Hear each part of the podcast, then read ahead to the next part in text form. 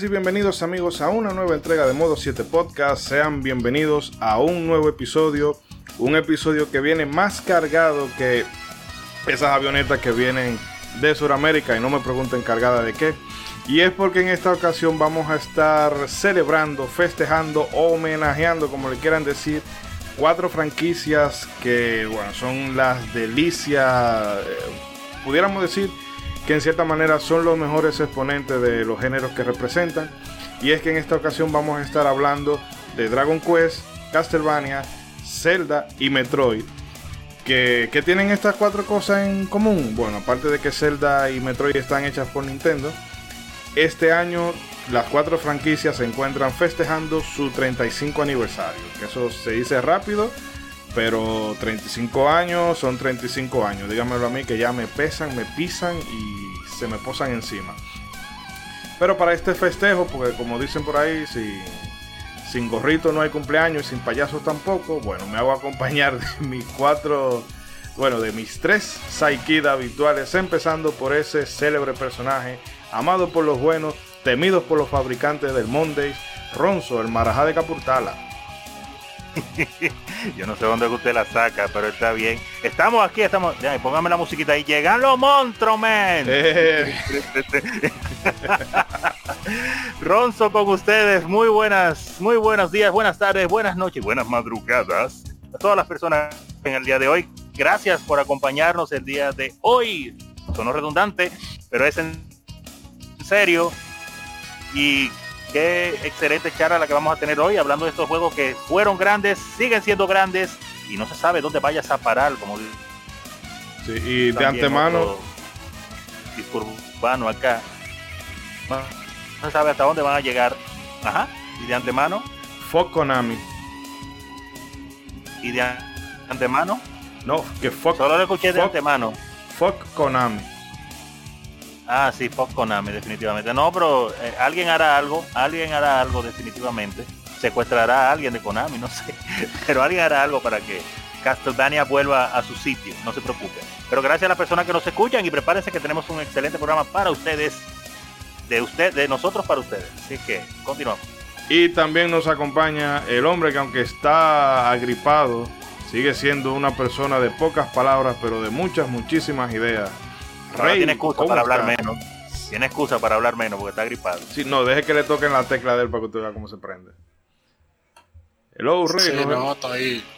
Sí, sí, estoy aquí malito Kukika, con gripe, no con COVID. No, no, malito ha sido tú toda la vida. No venga ahora. Tú estás enfermo. Malo has sido tú siempre. Exacto. y también nos acompaña desde el México lindo y querido, un hombre que sí, ese sí está sano como un roble, como un güey. Mr. Trumpetman. ok, ok, no sé si decir gracias o qué digo. lo, del güey no fue por los cuernos, ¿eh? No fue por cuernos, vamos. E, esa es la parte que me preocupó, sinceramente. Y bueno, como en toda fiesta, no falta quien toque las mañanitas, pues ya llegó el mariachi, Mr. Trumpetman, saludándolos a todos ustedes. Un gusto estar primeramente con mis compañeros y también estar con todos los que nos están oyendo hoy. Por favor, acompáñenos hasta el final. Les prometemos, como siempre, que se la van a pasar muy bien, recordando cuatro franquicias súper importantes hoy para la industria de los videojuegos que tuvieron eh, un inicio. Digo, yo me imagino que nadie se imaginó dónde iban a terminar a hoy. Pero bueno, con mucho gusto y aún en 2020 estamos hablando.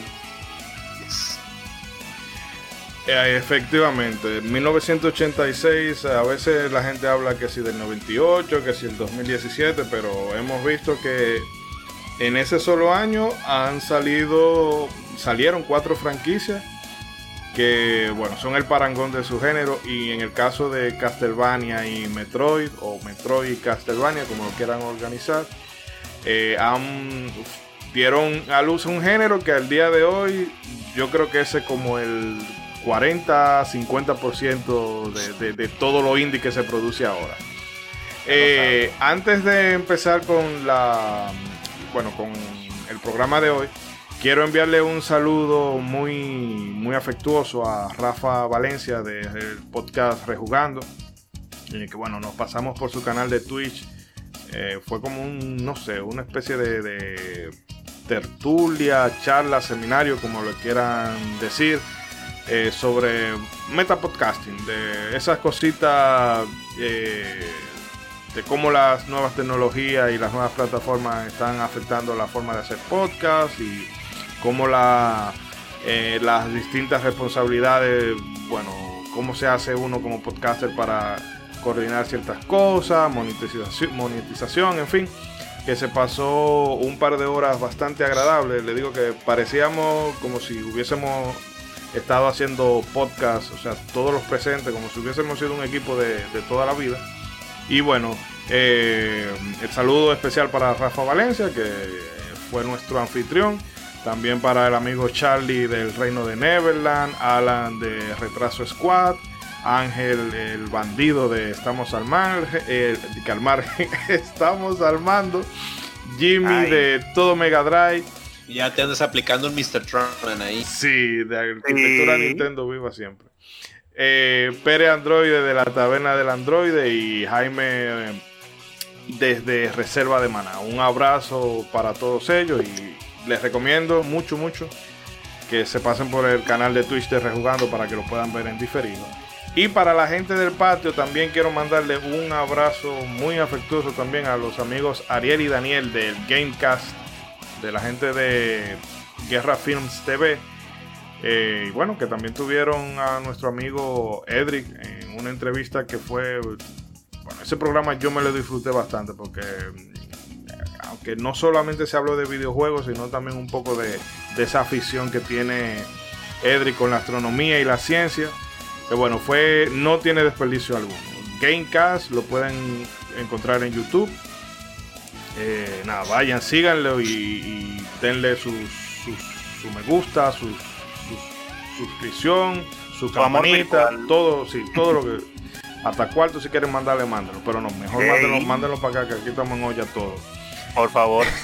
y bueno, ya para no alargar, más esta, esta entrada, Vamos a hacer un corte y venimos, bueno, con esas cuatro sagas que, como dijimos, esos son canela fina. No se muevan y venimos con todo el contenido.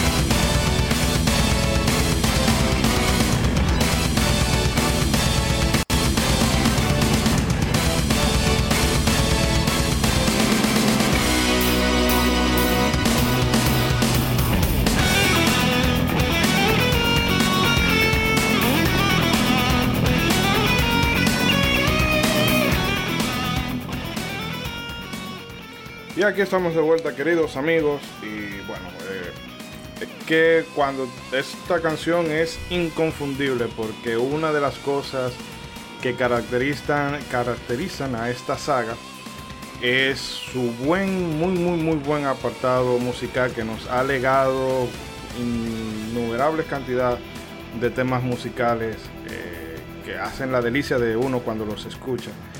Y señores, eh, Castlevania, esta saga que bueno, ha estado con nosotros, como bien habíamos mencionado, desde 1986. Eh, para ponernos un poquito en contexto, eh, esta saga fue el primer título de la franquicia, y vio la luz en el Famicom Disk allá en Japón en septiembre de 1986, llegándonos a nosotros en a Estados Unidos y Europa en los años 1987 y 88 respectivamente y fue dirigida por Itochi Akamatsu, una persona que en la actualidad bueno, no se sabe en qué está. De hecho, si tú buscas em, en internet no hay gran cosa de él.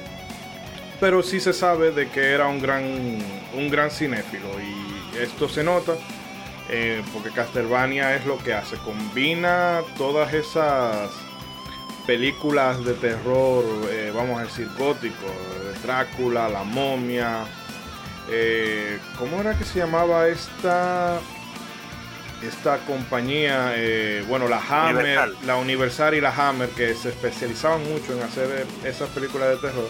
Y bueno, este Akamatsu, eso fue lo que hizo. Bueno, tirámoslo ahí junto con mitología griega, en fin, que en Castlevania cabe de todo, pero sabemos que eh, su bestiario bebe mucho de tanto del cine como la mitología. Eh, y no sé, Ronzo, que conozco que usted es muy, muy, muy amante de la saga. Eh, ¿Cuál sería su, a modo de inicio, su valoración general sobre esta saga? Bueno, mi valoración general, excelente, definitivamente, por el asunto de del, feeling que te transmite cada, cada juego de esta saga y tanto en, en su modo original, en su iteración original en Nintendo con ese modo de juego que creó, como las subsiguientes que han ido pues, experimentando, como lo que pasó con la Castlevania 2 Simon's Quest, que obviamente el juego cambió, metió unos cuantos elementos de exploración, la Castlevania 3, que entonces metió varios personajes para usar diferentes habilidades. Después evolucionó eh, un poquito más en Super Nintendo, pero siguiendo con su mismo estilo, hasta que eh, se convirtió en Metroidvania, ya con la versión de PlayStation. Y después en God of War Bania, como les digo yo, a las Castlevania Lord of Shadows, yo les digo Castlevania tipo God of War, y, y, por ahí va y sigue evolucionando, las de Nintendo DS y las de Game Boy Advance, excelentes juegos.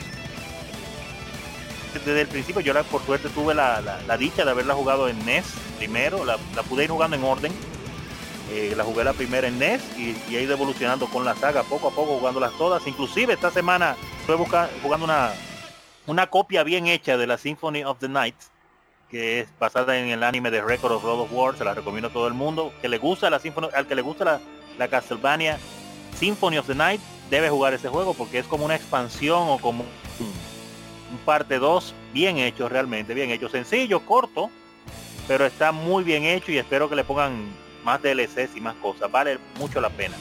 Pero volviendo a lo de Castlevania, excelente saga. Como usted menciona, uno de los apartados más interesantes, eh, aparte de su jugabilidad, el sonido. Sonido siempre importante en esta saga desde Nintendo. No desde la Symphony of the Night, no, desde Nintendo tenía una, característica de sonido muy interesante.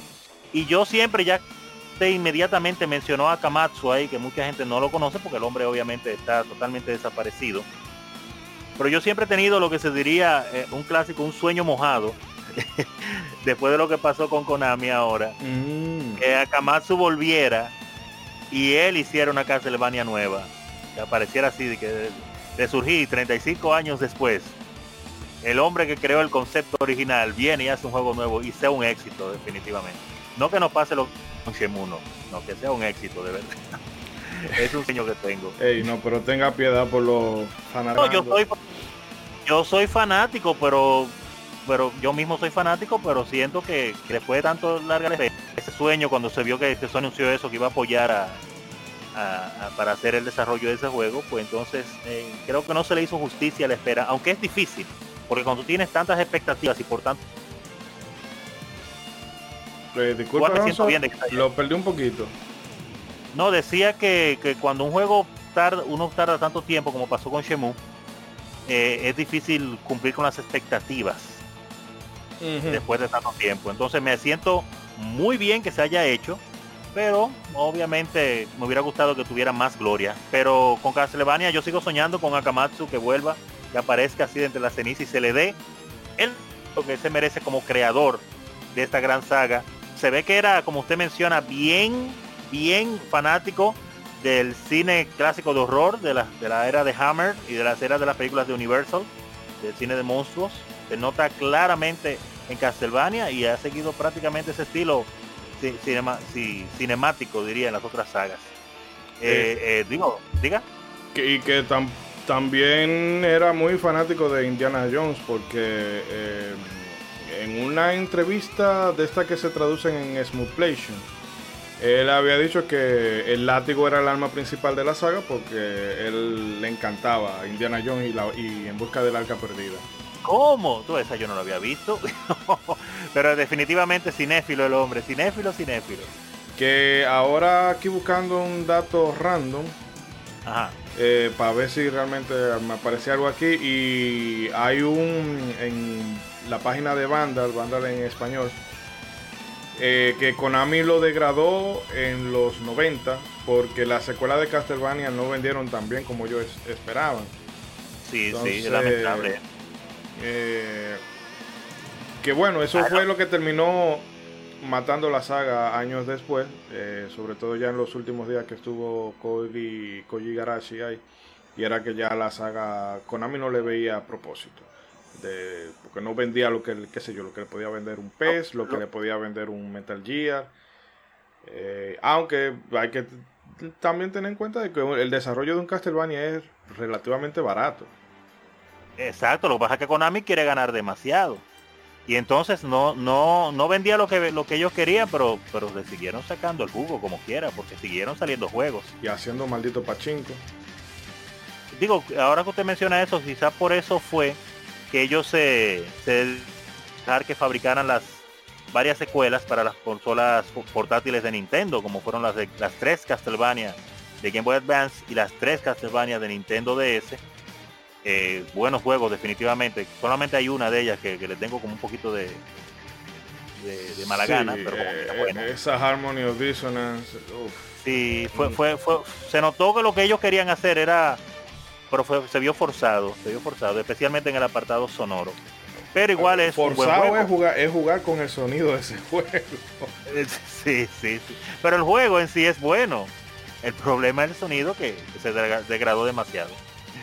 Pero Konami entonces sí la dejó que la siguieran fabricando, o sea que dejaban los juegos, lo que no dejaban la cantidad de millones que ellos querían. Hmm.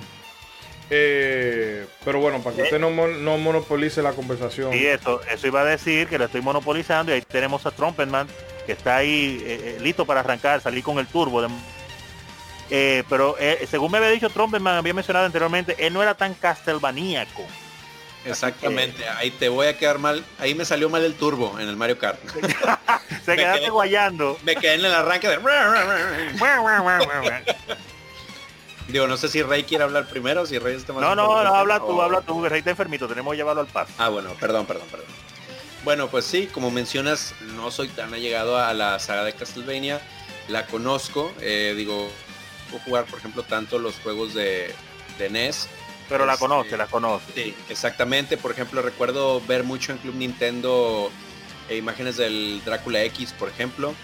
Sí, yo me acuerdo. El Drácula X que se veía impresionante. Yo me acuerdo que lo veía y decía, o sea, era, era de las cosas que veías en el Super Nintendo y te, te impresionaban bastante. Sí. Digo, como esa, ese, no me recuerdo si era el, el escenario de introducción donde aparecen las llamas como en ondas.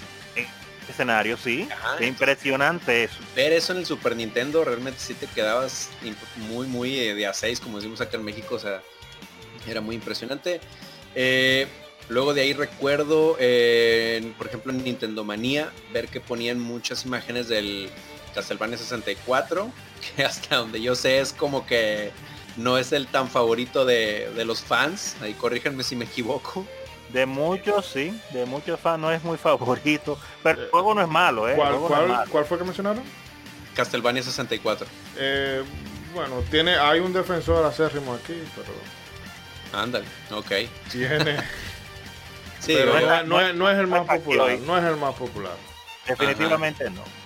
Sí, digo, o sea, ca- casi siempre cuando mencionan Castlevania no meten mucho esos dos juegos de, del Nintendo 64. Eh, y Y luego, mira pues, que el segundo, el segundo no lo hace tan mal. Lo que pasa No, es el que yo segundo es siempre. el lo que segundo pasa es donde es que ya, ya pu- el segundo es donde ya puedes elegir entre entre dos personajes, ¿no? Sí, Que sí. uno es una chica. Sí, claro. Sí, sí. Ok. Y hasta tiene mejor sonido y todo. Ah, Y mejor cámara que ya de por sí es mucho. Exacto. Y bueno, pues ya si nos vamos a la época del PlayStation, pues ahí está Symphony of the Night, que digo, no sé, también igual corríjanme si me equivoco, me parece que fue como que el, en lo mainstream la saga, donde ya ahora sí es como que el más conocido por, digo, aún por los que no conocemos, no somos muy alleg- allegados por la saga, si nos dicen Castlevania Symphony of the Night, ah sí, inclusive es de, ese sí lo llegué a, jugar, este, cuando iba a casa de mis amigos, digo, porque, pues, digo, yo en esa época tenía mi 64, entonces cuando iba a casa de amigos a, jugar PlayStation, pues ponían Symphony of the Night y la verdad es que sí se veía un, un muy buen, era una propuesta muy diferente a las, a las otras de Super Nintendo y NES y digo, ahorita yo me imagino que vamos a hablar de eso, pero en cuanto empezaba a sonar la música de ese juego, o sea, de verdad son de esos, de esos videojuegos que, te hacen detenerte un momento y decir, eh, es un juego el que está sonando, esta música que estoy oyendo. Pero sí, yo creo que es de lo que más, más me acuerdo de Symphony of the Night todavía, de, de la música. Sí, era muy, muy impresionante. Deja una impresión, no a ti, no a ti, al mundo entero, porque ese fue el detalle con la Symphony of the Night. Ya Castlevania, pues claro, era una saga famosa, ya habían salido muchos juegos, había estado en Nintendo, en Super Nintendo, en Game Boy también. Y entonces, eh, muy bien, en su estilo de juego tenía su público, su fama.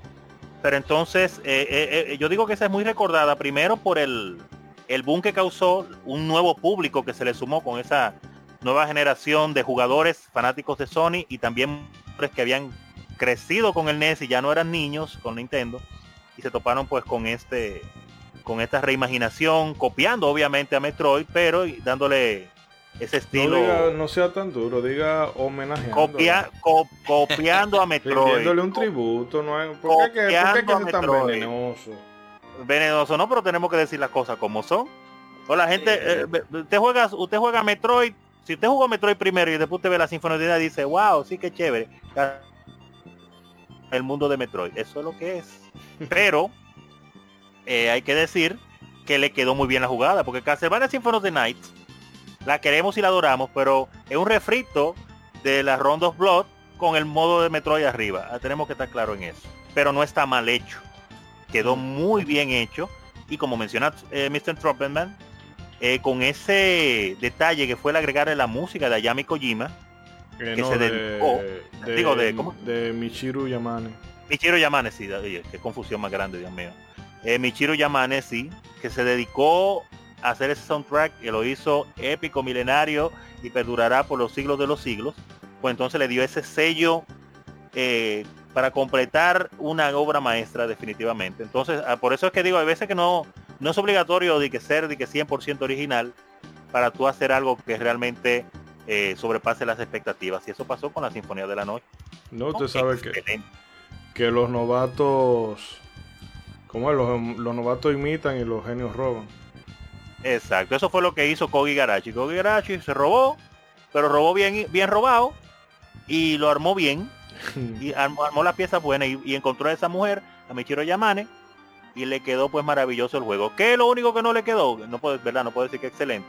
La curva de dificultad, que no vamos a hablar de eso. No, pero, y cuando usted consigue la, eh, la Green, Dios mío. La Green, sí, que el juego ya, ahí, si antes no sabía nada, ahí es verdad que no sabe. Pero aún así, siendo fácil el juego, el juego es muy divertido. la pasa bien. No, le pasa lo mismo que Metroid, donde en Metroid tú no deriva la, la satisfacción de la dificultad, sino de, de, explorar, de llegar a un sitio nuevo, de probar una habilidad nueva, eh, porque los jefes en sí no, no, te van a representar un gran reto en la mayoría de los casos. No, tiene que pasarle lo mismo que a Metroid, porque de ahí es que está copiando.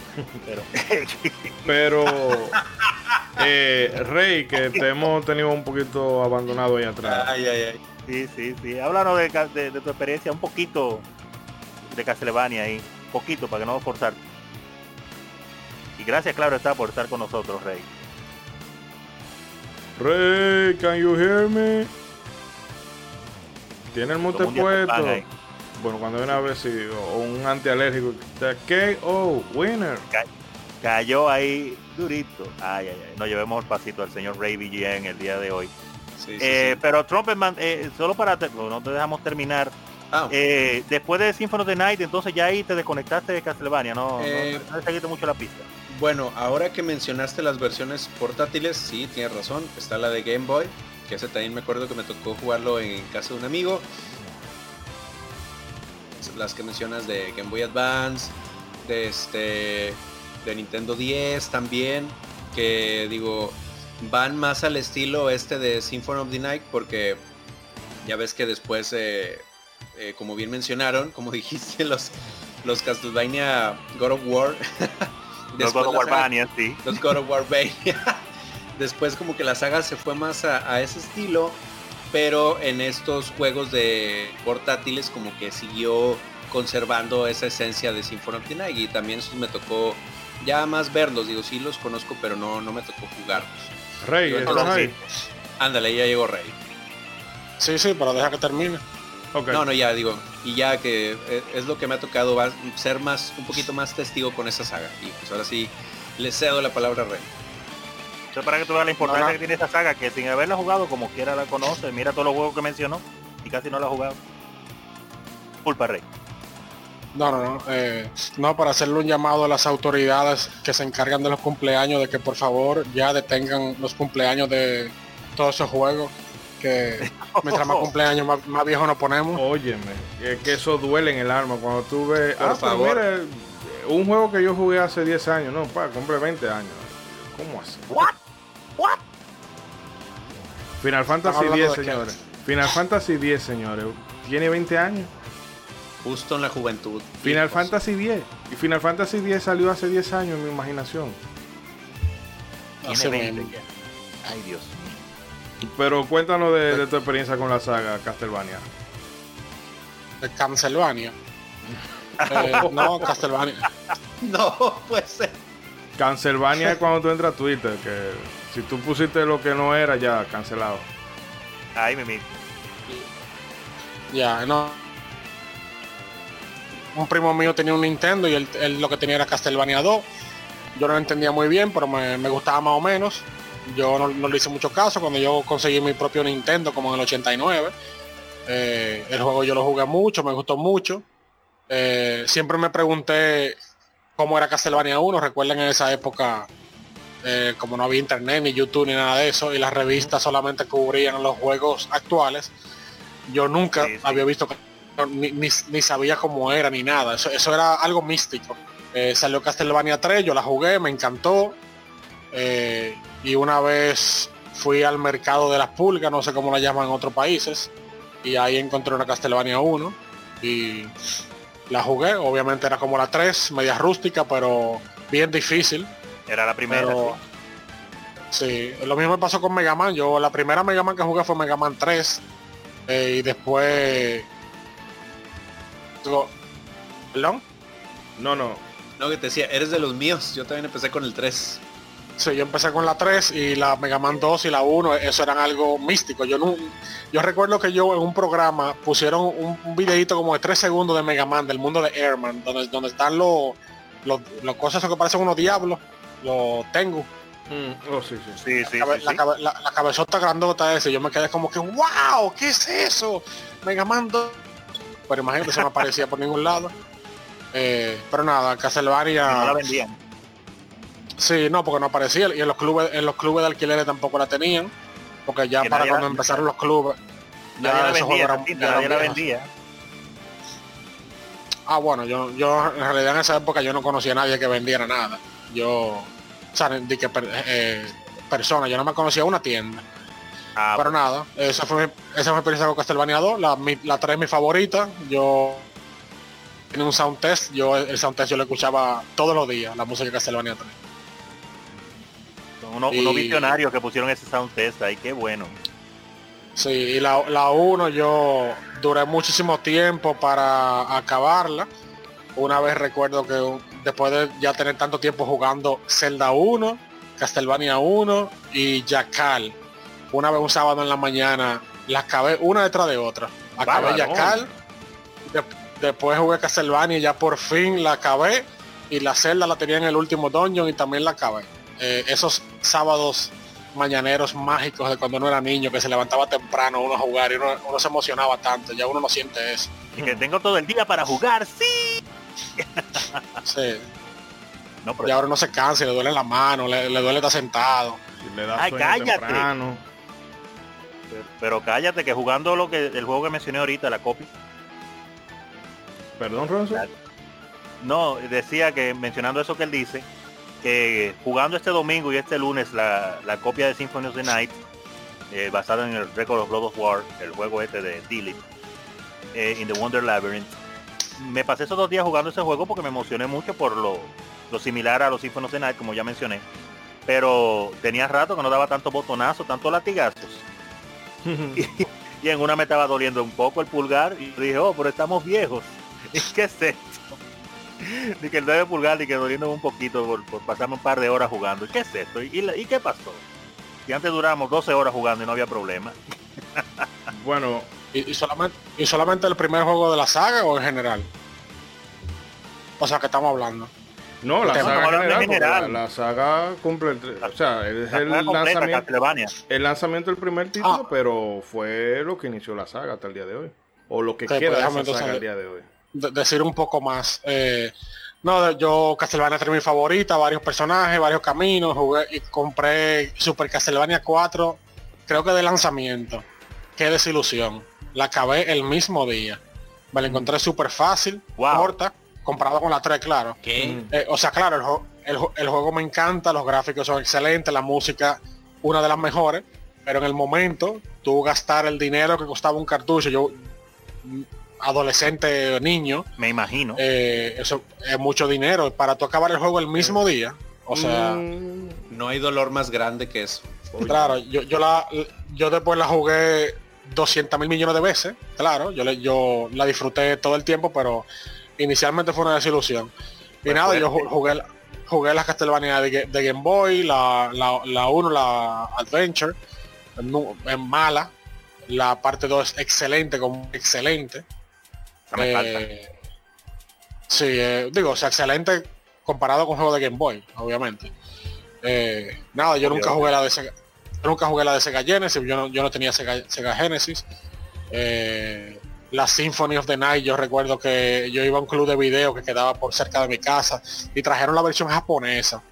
Y yo me acuerdo que yo la, que yo la puse y yo no sentí nada increíble porque ya en, es- en esa época era cuando ya como que todo estaba moviéndose al 3D, a los polígonos, y los juegos tenían cinema y cosas así, y ya, aunque a mí siempre me gustó los juegos 2D, yo nunca de, a, a mí nunca dejaron de gustarme, un juego 2D en realidad no se veía impresionante ya, entonces eh, también al principio uno, uno no sabía lo que era Symphony of the Night, uno no sabía que, un- que, esos- que eran un castillo gigante para explorar y que tenía un segundo castillo, que tenía toda esa cosa escondida. ¿Tú me entiendes? Como que en ese momento uno, uno, uno no potencial del juego o lo que era el juego. Entiendo. Y, y deja ver, y con emulación yo descubrí eh, el hermano de Castlevania 1 de Nintendo, que es la Castlevania del, del aparato MSX. Que el juego, a, pes- a pesar de que el juego es por nivel, por mundo, eh, lo- los mundos son laberínticos. O sea, no es de que para adelante, no es de que de izquierda a derecha. Dale a la derecha, no. Es, como una Metroidvania. Y Mm, es bien interesante. rústica, un control malo, bien difícil. Eh, el juego no tiene scrolling, o sea, tú, tú, ves- tú, tú llegas al final de la pantalla y tú pasas a la otra pantalla. Eh, no es como Nintendo, no es como el juego de Nintendo que tiene su scrolling. Eh, hay, hay objetos y personajes que salen en Castlevania 2. Así que eso me da la impresión de que esa Castlevania la hizo fue el equipo que después hizo Castlevania 2. eh, que concuerda porque Castlevania 2 también tiene, un- tiene un tanto errorcito, igual como tiene esa Castlevania de MSX. ok. Pero nada, también, también jugué la Castlevania de arcade en emulación, la Haunted Castle. eh, un juego bien malo. eh, No pero lo que lo que sí tienen la, la Castlevania en general, hasta las malas, es la música. Wow. Efectivamente. Hasta la Castlevania mala tienen música, mira, excelente, excelente. Quitando la Harmony of Dissonance. Perdónela. Tiene alguna, tiene alguna música heavy, no calidad de música, pero La- composición. Tiene unas cuantas buenas Mm. que se le sacan. Perdónela, perdónela, Ishidori, perdónela. No, pero es que- bueno, pero bueno, vamos a dejarla, vamos a chancearla porque estamos celebrando la Eh, pero ya como Rey mencionó su Castlevania favorita, eh, no sé, los demás, eh, bueno, Ronzo, que usted ha tenido un, vamos a decir, un peritaje más él, él no ha terminado, Ah, no ha terminado. Sí, no, yo terminé, no, yo terminé, lo que pasa es que me acordé la Round of Blood, que yo me acuerdo cuando la vi en la- una revista, Castlevania Rondo of Blood, esos gráficos excelentes para esa época y uno ba- babeando queriendo que ese juego eh, saliera fuera, Fuera de viniera de Japón. Mm. Nunca, nunca vino, vino entre comillas como la Castlevania Drácula X de Super Nintendo, entre comillas. que sí, como yo nunca vi la como Rondo of Blood original, yo no podía compararla con, con la de Super Nintendo, pero a mí la de Super Nintendo fue decente, yo no me la encontré la gran cosa, un poco sencilla, corta, pero no, no me la encontré de que mala, como el que había ya jugado la Rondo of Blood que la comparaba. Y se daba Claro. cuenta de la gran diferencia que había, pero el juego, el juego no era malo, o sea, como juego en sí no es malo, pero no, no era gran cosa. No, pero ese- sí, ya. Ese es un juego que es víctima del presentismo, porque cuando la gente la jugó, la inmensa mayoría no conocía de, de Rondo of Blood. Pero entonces Pero ya... conocía como- Castlevania 4. Sí, no, no, pero que eh, a- lo que le pesa más al Drácula, Drácula X. ah, pero es que eso no es, eso es una copia, bueno, no una copia, sino un por inferior de del Rondo Blood. Pero en su momento, todo el mundo la jugó y obviamente no era, no es la Castlevania más memorable que tú tienes, pero se le ha puesto como un poco de hate de más porque Rondo Blood es lo que es.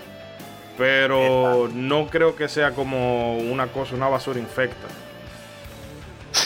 No, yo- Sí, no, pero el juego, el, el juego, el juego salió en una época desfavorable también, porque el juego salió en el 95, donde ya el PlayStation eh, estaba fuera o venía por ahí, ya uno había visto gráficos 3D, ya había visto cinema, el juego ya se sentía, el juego de por sí se sentía viejo, y si tú lo comparas con la Castlevania 4 y la Castlevania Bloodlines, que en ambos tienen personajes que tú puedes eh, atacar hacia arriba y cosas así, el juego en realidad se Eso iba a sentía... decir. Sí, se sentía, ya se sentía rústico. Por la época y comparado con las Castlevania anteriores. Y sí, con todo lo y ya que en general en NES, en Super NES había un juego de acción mucho más superiores. Yo nunca, Claro, yo nunca he entendido por qué ellos hicieron eso así, porque como usted, tú mismo mencionas, ya había pasado cuatro, que es el Belmont que hace de todo, como ese látigo. Ya habíamos visto la de Sega Genesis que se me estaba olvidando, que son tantas, y gracias a Dios que la mencionaste, que también me gustó mucho cuando la jugué, con el card de ahí. Y entonces son personajes más dinámicos a la hora de moverse. Entonces, cuando llega la Drácula X, que no es la Rondo Blood, pero tú dices, wow, pero se ve casi igualita, qué chévere, uno no tenía como compararla. Pero entonces tuve este Belmont tan rústico, tan, tan volvimos a Castlevania 1 prácticamente. Ahí, caminando, arrastrando los pies y tirando el latigazo parado y agachado y ya.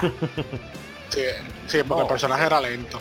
Lo que sí los gráficos, los gráficos excelentes y la música, aunque obviamente no es, no es la versión CD, pero la música excelente. No, está muy bien. Ellos lo que le faltaron fue poner otro Belmont ahí que se moviera mejor, que supiera bailar merengue o bachata para que se le aflojara la cintura. Porque ya, No, fue un, fue un juego, un, un juego para poder, para sacarle un dinerito a la gente rápido, porque ya en el 95 ya el Super Nintendo estaba muriendo, o estaba casi muerto básicamente, casi. me quedaba Ya poco, esos son quedaba juegos, esos son juegos que ya lo hacían los equipos de la compañía, los equipos verdugo, o sea, los equipos eh, buenos de la compañía ya estaban trabajando en la próxima generación. Entonces lo- los equipos pequeños, inferiores, eran los que hacían ese tipo de juegos.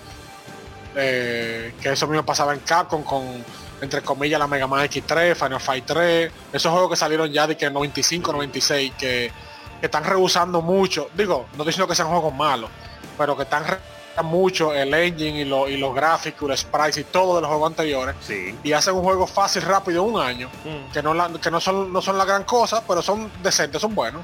Pero mira la, la Mega Man Ambas, que es como del 97, ¿no? Ah, tam- sí, también. Es decir, que ellos... Que usa, la- us- usa los gráficos de la Mega Man 7, y con personajes de la 8 y cosas así, una mezcla. Bueno, y que de la misma Mega Man normales de NES todavía el Super NES estaba... o sea, ya el Super NES estaba asentado como, eh, como una consola de, de nueva generación con un, con un fanbase bastante extendido y Capcom todavía seguía sacando cosas de, su- de, de Nintendo.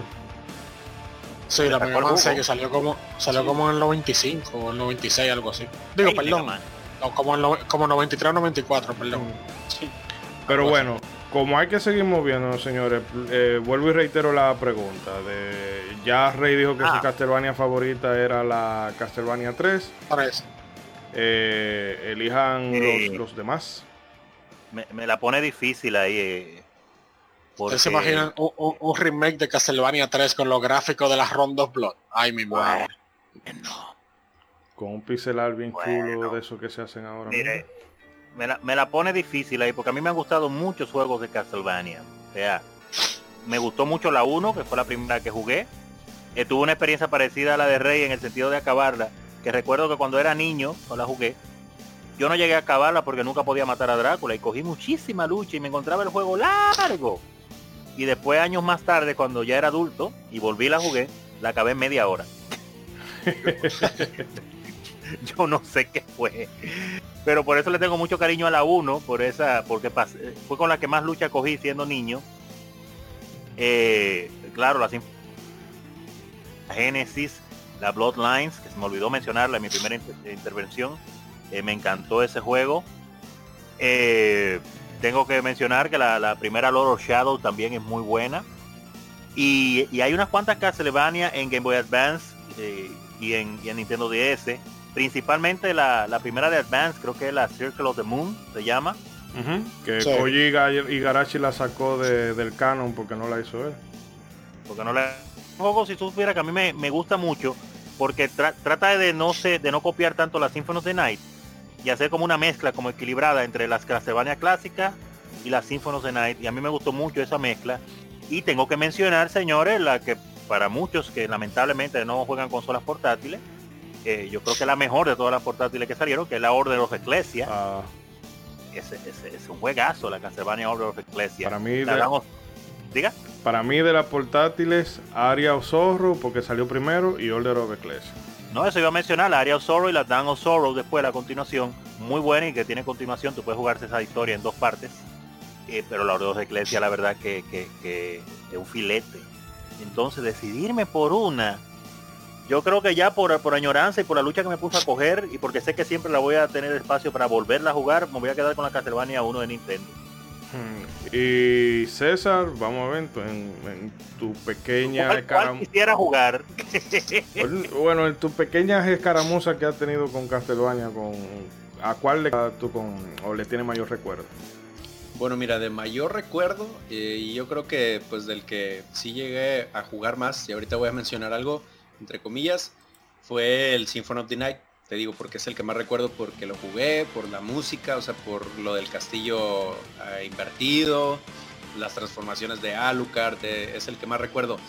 Pero ahorita me olvidé de mencionar uno, y es uno que no ha mencionado nadie, que también ese es el que llegué a jugar, y es creo que el único Castlevania que llegué a tener, y es el relanzamiento de Castlevania The Adventure Rebirth, que se lanzó para Wii, no sé si se acuerden. Eh, bueno, en Wii yo jugué un par de cosas, pero no Castlevania. Bueno, en ese se lanzó ese y de hecho pues fue un tipo remake como que más actualizado de, con, gráficos pixelar actualizados. Y ese sí me tocó, digo, digo, como no soy tan allegado cuando se lanzó, pues fue de, ah, mira, pues no soy tan allegado, déjame lo, bajo para adentrarme un poco a, a la saga Castlevania, ¿no? Y sí, me acuerdo que ahí lo, lo iba a jugar y también ahí le tengo sus buenos recuerdos a, la Adventure Rebirth.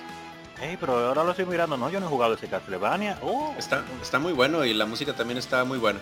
De Koji Garashi, salió aquí dice en el 2009, el 27 de octubre. Yo tengo que buscar este juego. Sí, chécalo, chécalo. sí, la serie, la serie Rebirth es muy buena. La Castlevania, la Contra y la, Gradius Rebirth. Son muy buenas. Exactamente. Uh. Más razón para seguir jugando Castlevania. Va a haber que echarle su, su ojo. Eh, Pero de la, de la, de la, de la serie de Dawn, de la Aria y la Dawn of Sorrow, eh, para mí la Iglesia tiene el mejor arte. Sí. Los personajes se ven excelentes en el arte. Dios mío. y me gustó, sí, me gustó mucho que después de casi 400 años haciendo clones de Symphony of the Night, eh, la Iglesia empezaba, entre comillas, tipo Castlevania 2, y después se convertía en tipo Symphony the Night. para mí eso estuvo excelente. Yo estaba harto de estar dentro del castillo. Yo quería ya área afuera. Quiero cueva, quiero mata, quiero bosque, quiero lago. Enséñame un mundo como Castlevania 2. Eh, eso lo hicieron. Eh, pero el sistema de, coleccionar, de, la, de ataque, el mejor de la área. Ese sistema de los souls, que tú, matas a los enemigos y te, dan el alma. Y con eso tú adquieres habilidades. Para mí eso, mira, el mejor sistema que se ha inventado cualquier Castlevania. Excelente. Sí, esa y bueno, que de hecho eh, lo Order of Ecclesia tiene como una revisión de eso. Porque tú equipas tres glifos, pero mm, bueno, es una reimaginación, como qué sé yo, como tú decís el sistema de los Esper de Final Fantasy VI y la materia del 7, que es como una especie más refinada. Pero en Area of Zorro eso revolucionó. Eh, bueno, revolucionó dentro de lo que se puede revolucionar eh, un Metroidvania en aquella época. Pero eso a ti te, incentivaba mucho el farmeo. Tú déjame ver qué hace el alma de este, de este enemigo y que también tú necesitabas la combinación de tres en específico para poder desbloquear eh, el jefe verdadero. Eh, era, fue muy chulo esa, esa edición. No, no, y, Así, ¿verdad? ¿En, cuál era que tú jugabas que tú jugabas un modo? Wow, sí, ¿verdad? Ahora que me acuerdo. ¿En cuál era que tú jugabas un modo que tú jugabas con, con un Belmont? Eso en Lario Sorrow. que tú eh, jugabas con Just Belmont. con Julius. Con Julius. Julius. Sí, que tenía tal música de Castlevania 1 Sí. Que ese es el verdadero Vermont, que no era... El, el verdadero Vermont, el más fuerte, carajo. No es de que, yo te voy a matar y tú vas a volver en 100 años, no. Yo te, maté y salí de ti, ya está bueno. El que mató a Drácula finalmente. ¿Verdad? Y en la Dawn of Sorrow tú jugabas con, con Soma, que viene siendo... Espérate, ¿en cuál es que tú jugabas con Alucard? Eh, con una Bernades y con un Belmont. Eso es la, en la, eh, no, es el. Oh, tú estás hablando de la 3. Porque. ah, no, no, no, no, no. Porque la, en la área Zorro aparecía la Bernades. Yo creo que era Yoko Bernades, ¿no? Sí, y sí, sí. Gen Yaricado, que es un alter ego de Alucard. Que yo creo que en la Dan Zorro ya tú lo podías utilizar como personaje jugable. Pero yo. La pero la Dan Zorro yo la terminé, pero no, no me no probé los otros modos porque honestamente eh, de la de DS es la que menos me gusta. Sí, ese era un modo que se sacaba para usar esos tres personajes.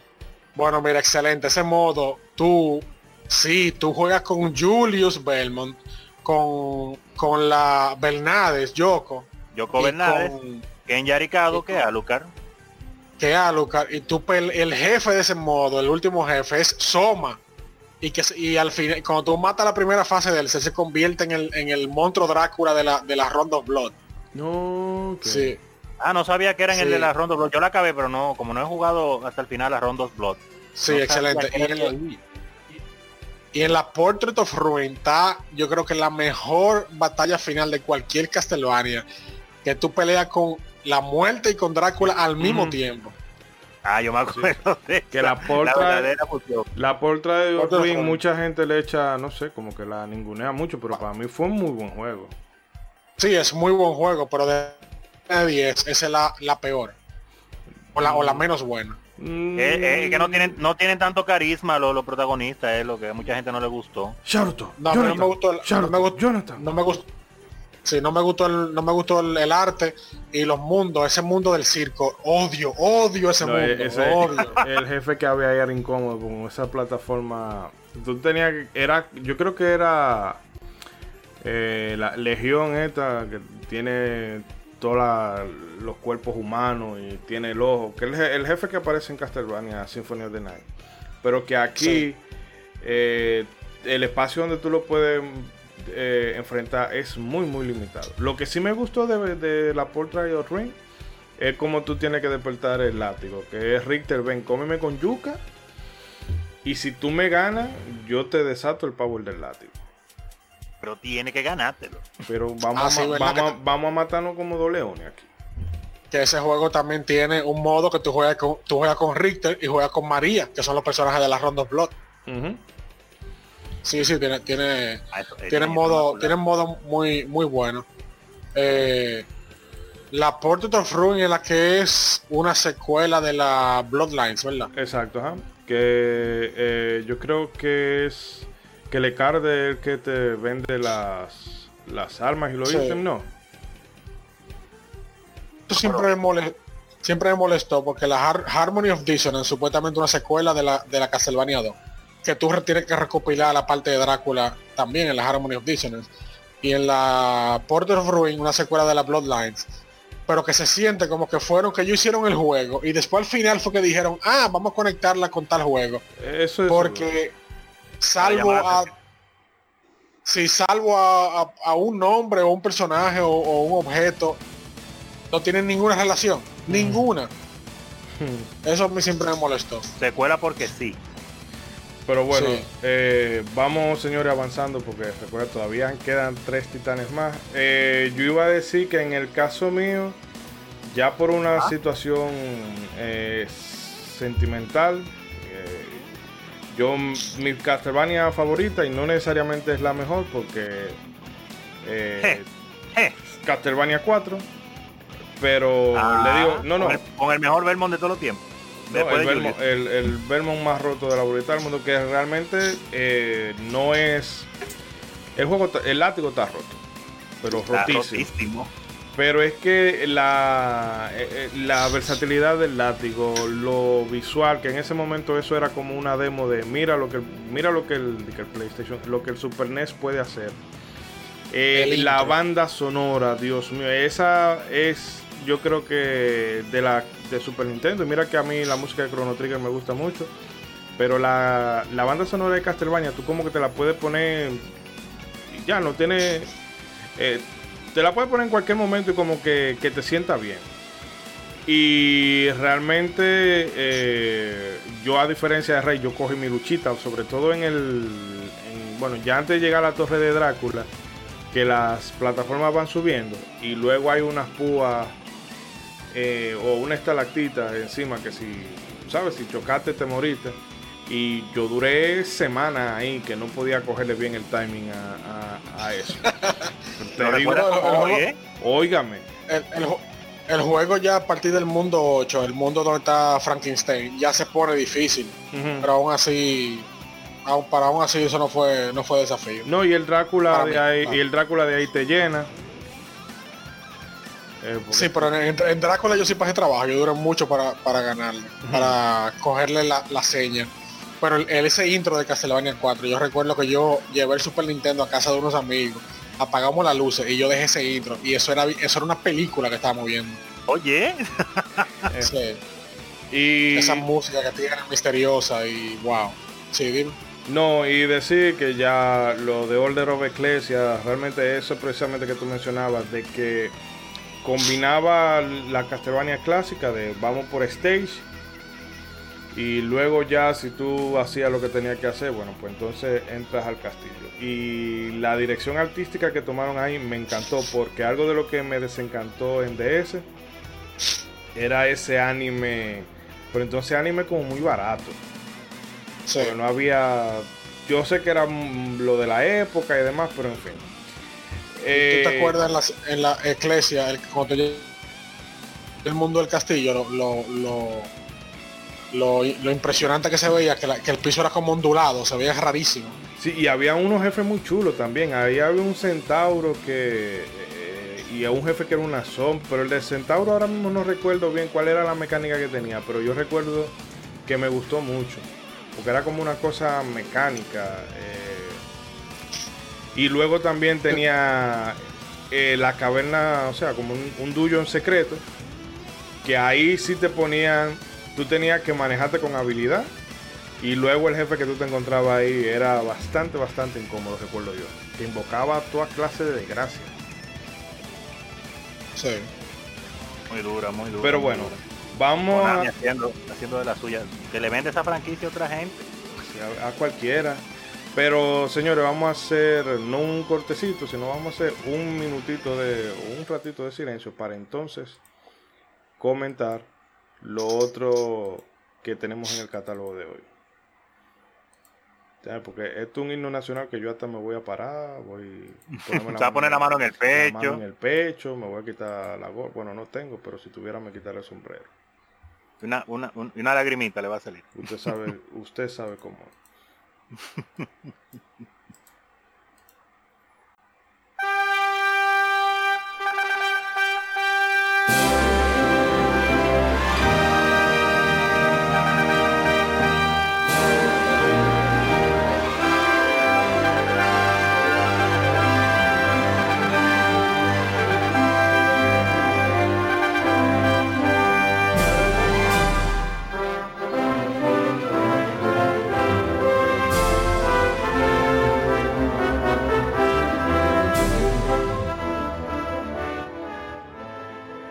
Y es que a quien no se le pone los pelos de punta con ese intro de Dragon Quest, Dios mío. Música de Koichi Sugiyama, que lamentando el caso, ya yo le estoy cogiendo mala voluntad después de lo que me hizo con Dragon Quest 11. Por querer monopolizar la música, pero bueno. ¿Qué fue lo que pasó ahí? Bueno, no, cuenta que, ahora. Que él nos mandó para Occidente, mandó una versión MIDI, pero MIDI súper barata. Ah, yo escuché de eso. Bueno, lo he jugado Oros hablando de eso, que la gente se quejaba porque la otra era orquestada, creo. Sí, compren la. Eh, ¿Cómo que se llama? Dragon Quest. Bueno, la Definitive Edition de la 11, que ya tiene su música arreglada y todo lo demás. Perdón. Porque a mí, porque el juego realmente Dragon Quest 11 y nos estamos yendo muy para el futuro. Pero es uno de los tres juegos de, de la generación pasada. Eh, o sea, de mi top 3. Yo tengo Bloodborne, Nier Automata, Dragon Quest 11. Ah, eh, pero, decir. pero la música mmm, jodió un poco la experiencia. No tanto por las composiciones, que también eran reutilizadas de otras Dragon Quest, sino por la calidad musical. Y no por usted saber que había una versión mejor. y no la podía jugar. No, y usted oye la versión orquestada y a usted se le caen los huevos al piso. No, Pero, yo me imagino esa música de Dragon Quest orquestada. Ay, Dios. Pues bien, eh, Dragon Quest, ¿verdad? De la mente de ese, bueno, ese, vamos a decir, rockstar. Yuji Ori, que también eh, hace poco hablamos de él eh, a raíz del programa de Chrono Trigger en el primer volumen. Ahí hablamos un poco de, de su figura. Pero bueno, eh, Yuji Ori se inspiró mucho en estos eh, RPG de PC, que eh, tanto el Wizardry y el Ultima. Y él básicamente tomó conceptos de uno y otro y le dio un retoque, una mano de pintura como para más al gusto japonés con todo lo, lo que era el manga. Además, muy inteligentemente eh, sumó a Akira Toriyama al proyecto. Y lo simplificó para que lo pudiera jugar todo el mundo. No, y de hecho que Dragon Quest cuando salió no, no se vendió al nivel que, que, conocemos. O sea, no fue que Dragon Quest salió y fue un éxito súper inmediato y todo el mundo se volvió loco y lo ha amado desde siempre. Al contrario. Sí, no fue inmediato, pero, pero fue creciendo. Sí, no, y eso se debió a que Yuji Ori le dijo, bueno, es que el juego está bien, pero quizá hay que enseñarle a la gente a jugarlo y se hicieron una serie de manuales que salían en esta revista, yo creo que fue en la Shonen Jump. Y nada, ahí detallaba el juego, además de que el arte se veía, el arte de Toriyama se veía muy chulo antes de que empezara a repetirse como la longaniza. Y cuando la gente se familiarizó con ese material, bueno, pues entonces sí, ya Dragon Quest se fue de la. se fue acabando de las estanterías.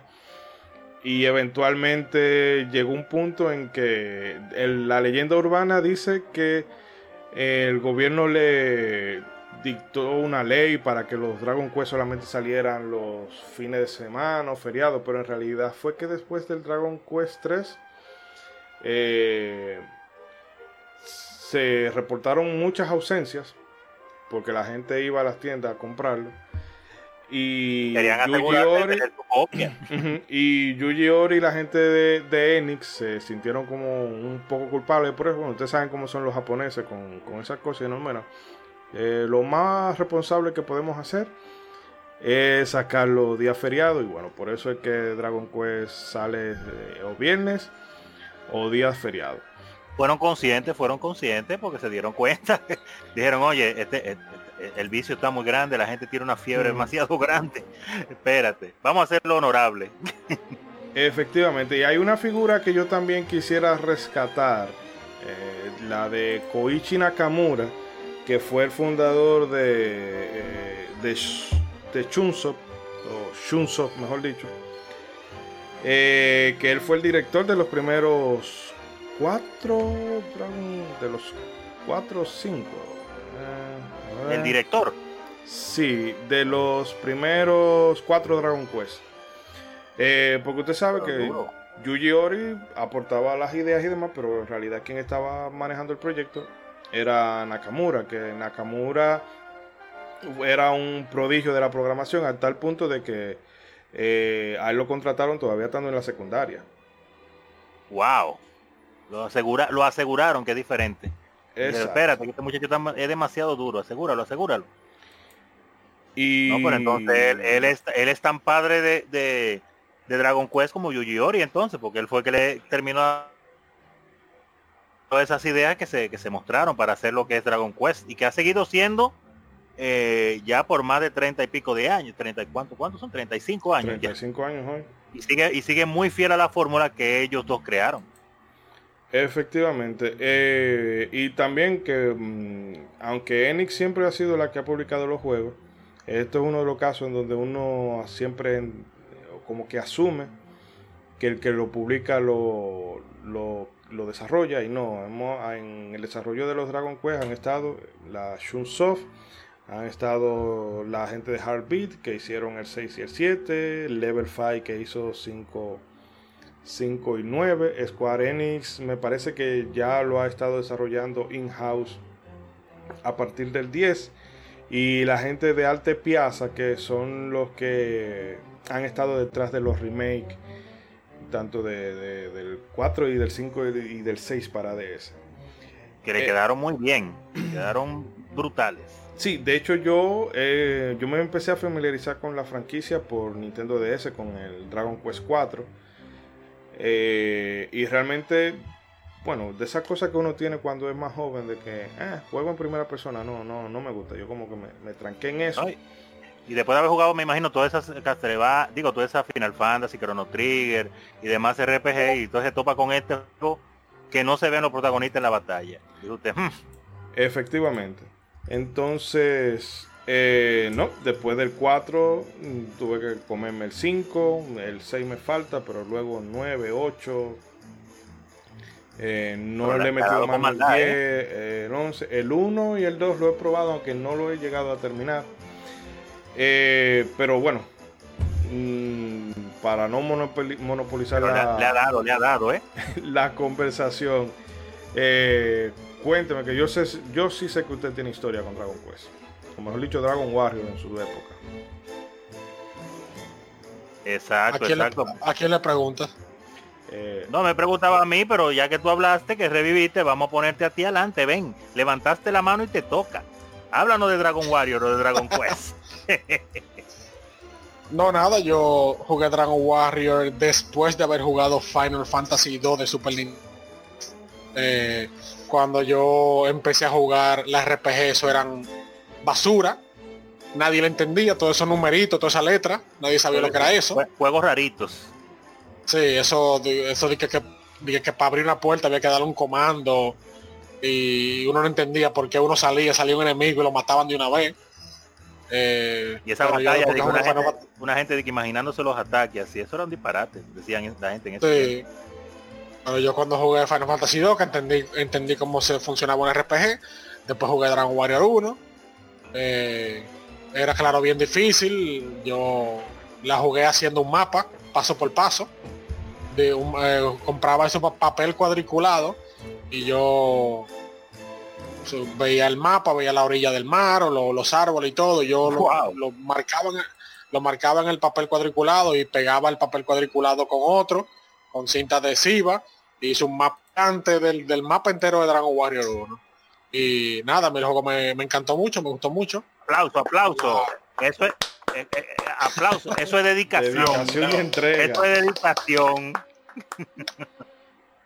bueno, en esa época no había mapa en ningún lugar y tuve que hacer mi propio mapa. Ya lo y, bueno, yo ya el juego cuando yo lo vine a conseguir, ya el juego creo que ya había salido la parte 4. O sea, fue tarde, muy bien. Estamos hablando 93 o algo así. Ok. Eh, o sea, imagínense, ya en el 93 ya estaba saliendo Don King Country y yo estaba jugando Dragon Warrior. no, pero bien, como quiera, bien.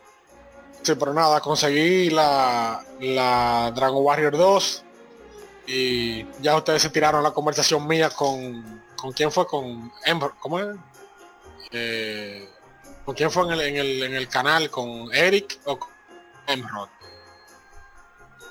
Que él dice que esa es su Dragon Warrior favorita, la Dragon Warrior 2. Ah, sí, sí. Fue su primera también. Sí, sí, ya. Fue su primera y, y para mí esa es la peor Dragon Warrior. Peor no digo que es un juego malo, simplemente peor que las otras. Porque el juego es extremadamente, me lo encuentro extremadamente difícil porque los personajes no sirven. El- tú andas con tres personajes, el personaje principal es muy bueno, pero los otros dos son unos, unos imbéciles que lo matan de dos de dos de dos golpes. Eh, también yo le hice un mapa al juego y nada, la Dragon Warrior 3 me encantó. Ese twist que tiene, el que no lo ha jugado, bueno, muy tarde ya. El twist que tiene que tú, el famoso personaje de Dragon Warrior 1, Loto, Roto o Erdrick, como se conocía en ese entonces. eh, tú en Dragon Warrior 3 juegas con un personaje que no tiene nombre y al final tú terminas yendo al, al mapa de Dragon Warrior 1 y resulta ser que el famoso Erdrick eh, eres tú. Un twist excelente. La música del juego también es muy buena. Yo nunca la aprecié en cuando la jugué, cuando jugué el juego.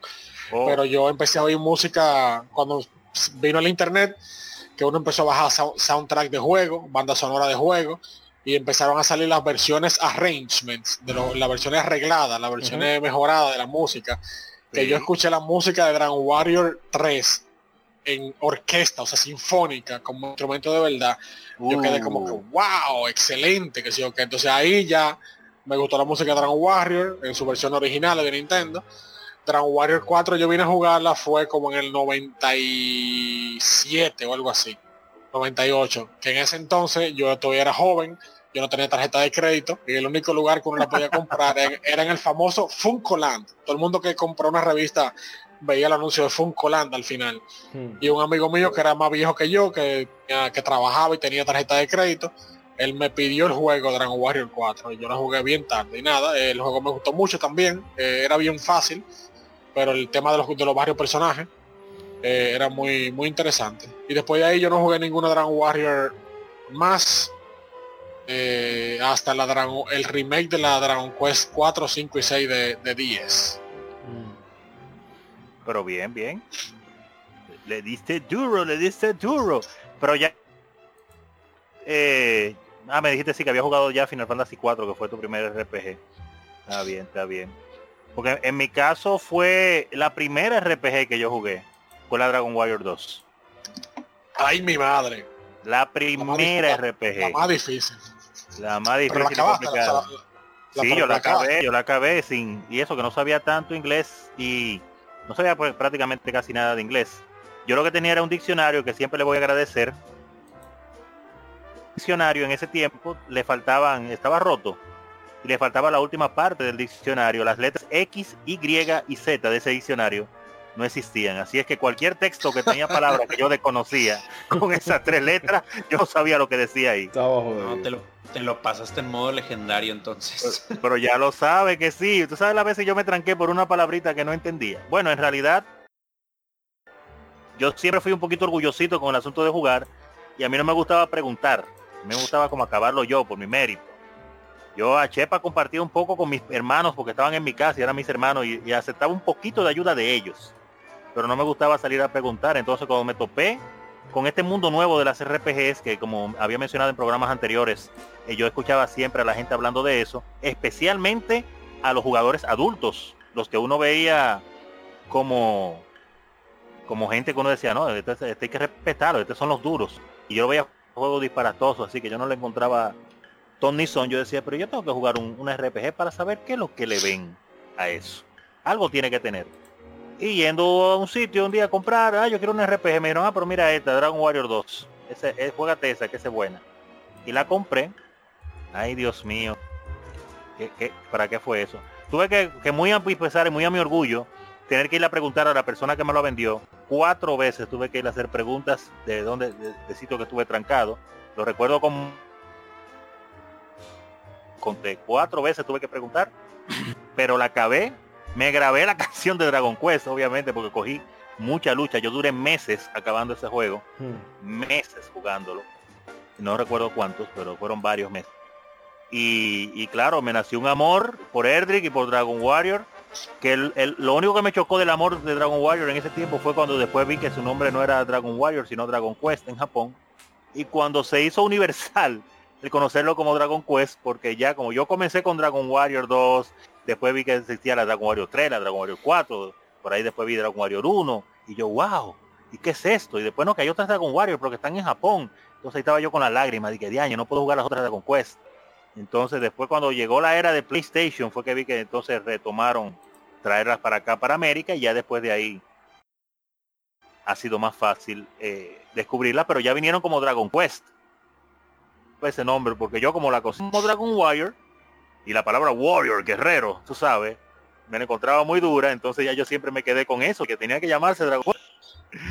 Ay, pero me encantaron, es difícil, sí. Cogí muchísima lucha, claro que sí. El último mundo, todavía hoy lo recuerdo, esa primera acabada que yo le di cuánta lucha, cuántas veces me mataron, cuánto me devolví a hacer niveles. Oye, eso ha sido una de las cosas más agonizantes.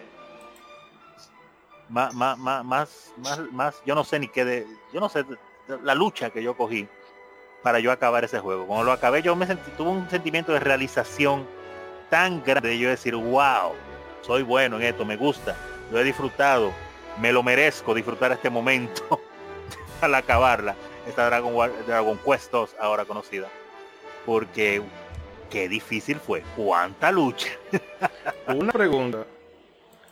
Eh, la, las limas metálicas ya estaban en las versiones de NES. La, la, slime, slime, sí. slime, la slime, claro que sí, los diferentes tipos de slime estaban. Claro no, no digo las la metálicas en particular, porque yo en un Dragon Quest, ah, la metálica. Cuando, me empiezan a salir las metálicas, a mí se me abre el cielo así, wow, porque eh, se te pueden escapar, se te pueden, ah bueno, se te pueden escapar, pero si tú la mataste, coronaste. Sí. ¿Di rey, di rey? Que no te escuché. No, no, que yo creo que, desde la 1 la, está en la metálica. Si no me sí, uno se la, que uno se la goza cuando aparecen, lo único que son difíciles. Eh, y yo creo que la primera vez que me salió una metálica me mató como un perro. la, alegría que uno que uno eh, recibe cuando uno lo, ataca y uno hace el, ataque fuerte, el, crítico. Ah. Y que tú mates se mete slime de un tiro. Que ahí volvemos a los asuntos de, de una cosa interesante de los juegos de antes. Y era eso que tú mencionas. El cómo ellos te daban ciertos elementos para que tu mente se encargara de complementar eh, la experiencia, porque oye, en, Dragon Quest de Nintendo, tú prácticamente ningún ataque lo ves nada, pero ellos se encargaron de diferenciarte cómo se veían los diferentes machetazos, flechazos, golpes, explosiones, todo eso, los sonidos y el efecto de lo, que pasaba. Y, ese sonido que tú acabas de mencionar, Rey, oye, lo mencionaste y me volvió a la mente así como si lo estuviera jugando ahora, ese ese machetazo en se sentía como un golpe, mira, bien dado. Bien dado, que tú, tú casi casi tú le estabas pidiendo excusa al enemigo por haberle dado ese tablazo, ese sablazo, ese, oye, es increíble cuando la cosa está bien hecha. Ellos dijeron, no lo podemos poner, visualizar bien, cómo hacer con el sonido ahora. magistral le quedó, magistral. Y, y, fíjense que si esos sonidos son tan icónicos, que todavía son los que siguen apareciendo en los juegos actuales. Porque en Dragon Quest suena el cuando tú eh, da un ataque. Eh, o sea, cuando suena tu, tu critical, el sonido de los menús. O sea, eso cuando es. una magia. Exacto. Eh, algunas más nuevas obviamente tienen una otra mezcla de sonido, pero los ataques clásicos siguen manteniendo ese... La, base está, la base Exacto. Disculpa, Rey. Sí, déjame, Sí, déjame decir unas cuantas cositas eh, sobre Dragon Quest antes de que César hable sobre su experiencia.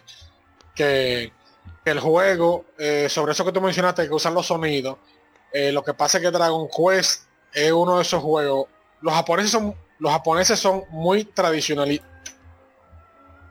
Entonces la Dragon Quest ha mantenido esa tradición utilizar los mismos los mismos soniditos que lo, literal son, son igualitos que el de Nintendo, no que una versión de que más orquestada ni nada, no, no, no, es el mismito sonido de la versión de Nintendo, cuando tú atacas, lo tiene la versión nueva. Eh, el juego se ha mantenido muy tradicionalista en, en su sistema de batalla, su sistema de juego, porque el que juega Dragon Quest, por lo menos en Japón, que es donde, donde entran más como que gusta el juego, el que juega Dragon Quest en Japón anda buscando esa familiaridad. Ellos andan buscando personajes con eh, modernos, de que gente en carro o aviones, nada de eso. Ellos quieren buscar en la tradición. Eh, Dragon Quest, en, en, el caso de que la gente no sepa, Dragon Quest fue básicamente quien empezó o revivió el género de las RPG en Japón y en el mundo entero. Dragon Quest el, es como una combinación de Última uh -huh. y de Wizardry. Última en como tú andas en el mapa y en los pueblos, que es como mirándolo desde arriba, y Wizardry por el, el sistema de batalla, que es como quien dice en primera persona. Eh, el, el, creador de Dragon Quest se inspiró en los dos juegos, literalmente, e hizo esa versión que aunque, aunque Dragon Quest se puede considerar difícil, parado con Wizardry con Ultima son juegos para niños básicamente. Eh, Realmente. Y entonces hicieron ese juego mucho, mucho más sencillo, mucho más, eh, a lo, mucho más a lo básico. Y el juego básico fue una revolución en Japón. Eh, creó lo, para mí prácticamente creó los JRPG ese, ese juego.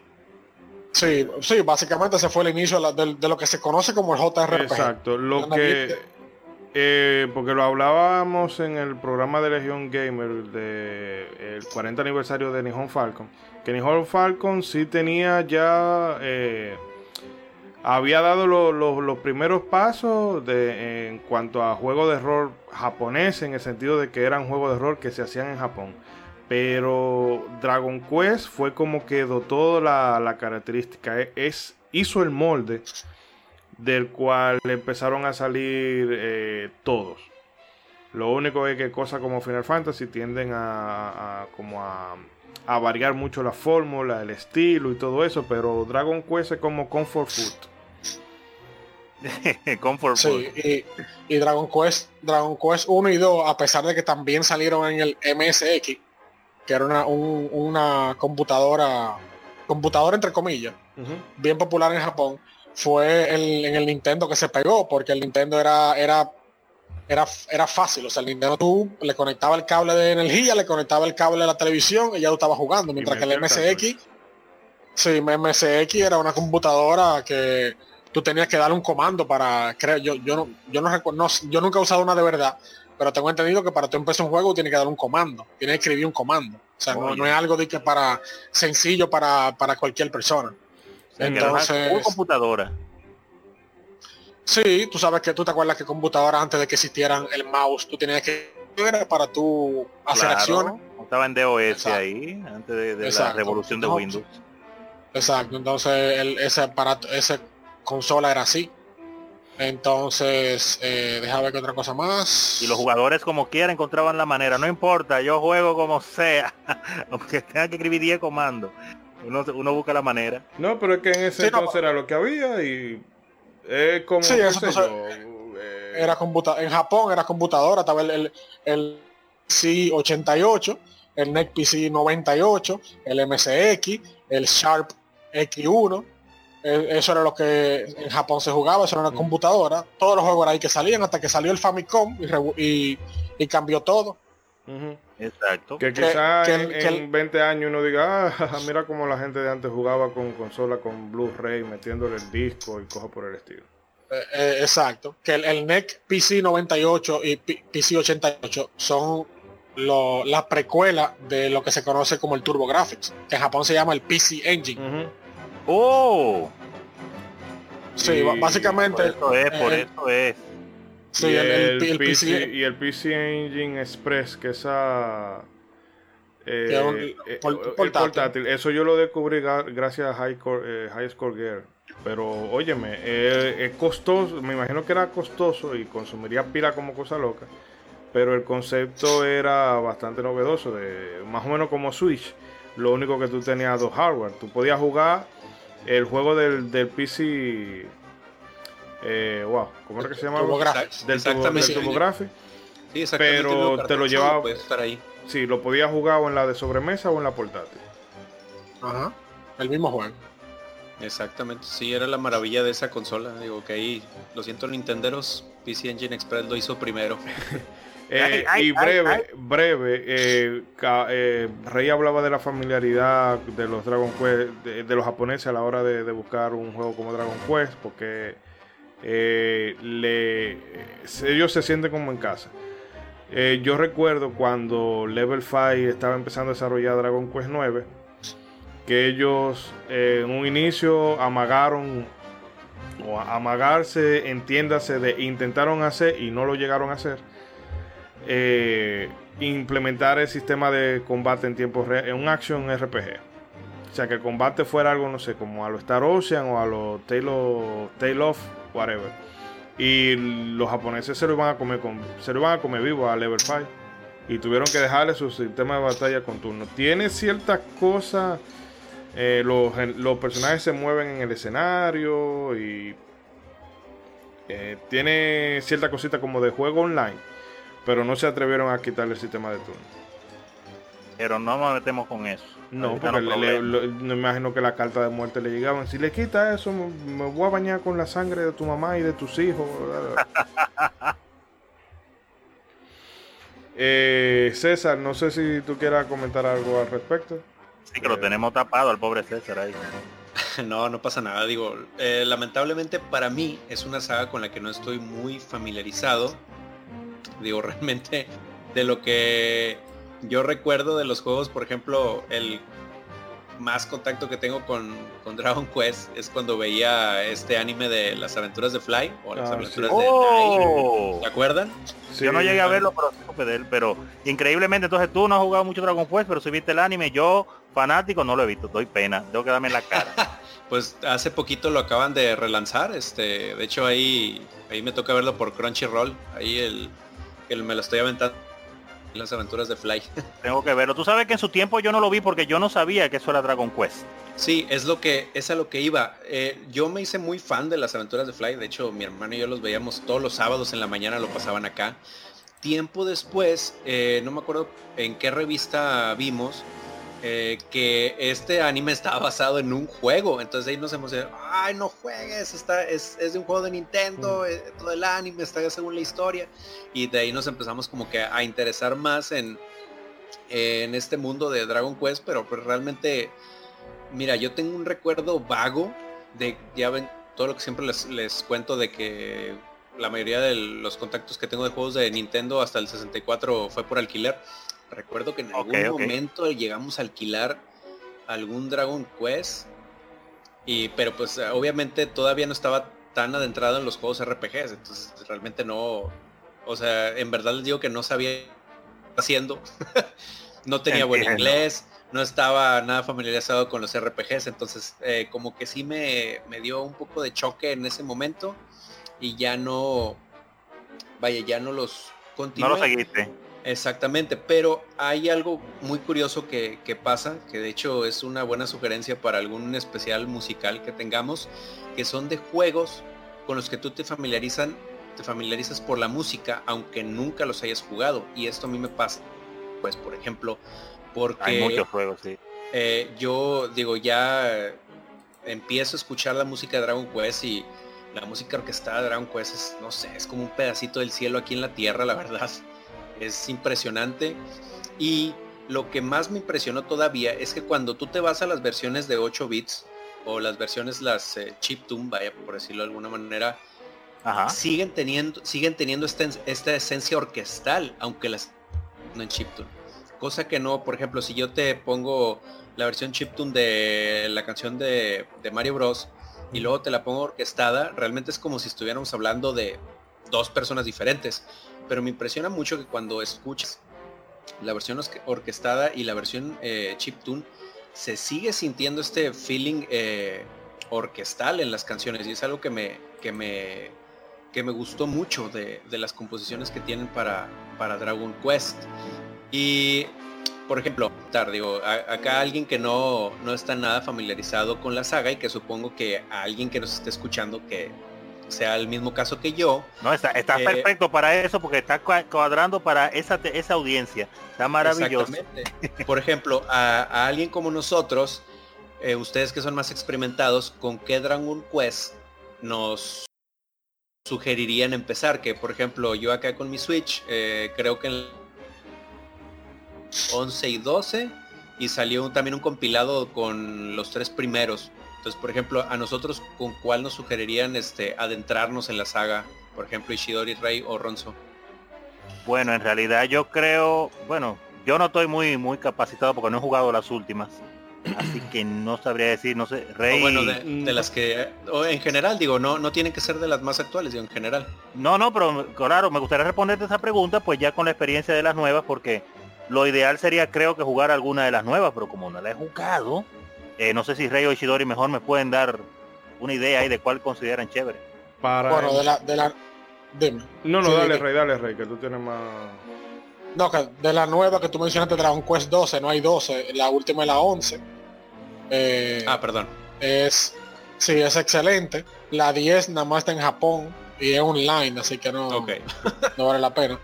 Eh, si no molesta empezar desde el Nintendo, eh, pues en emulador o algo así, entonces yo te recomiendo que empiece con eh, te quisiera decir la 1, pero si tú no planeas jugarlas todas, entonces eh, juega la 3 y la 4. Ahora, si no quiere empezar desde Nintendo y tal vez quisiera jugar algún alguna versión eh, moderna de, sí, de los juegos viejos, te recomiendo la, la, Dragon Quest 4, 5 y 6 de 10, son excelentes.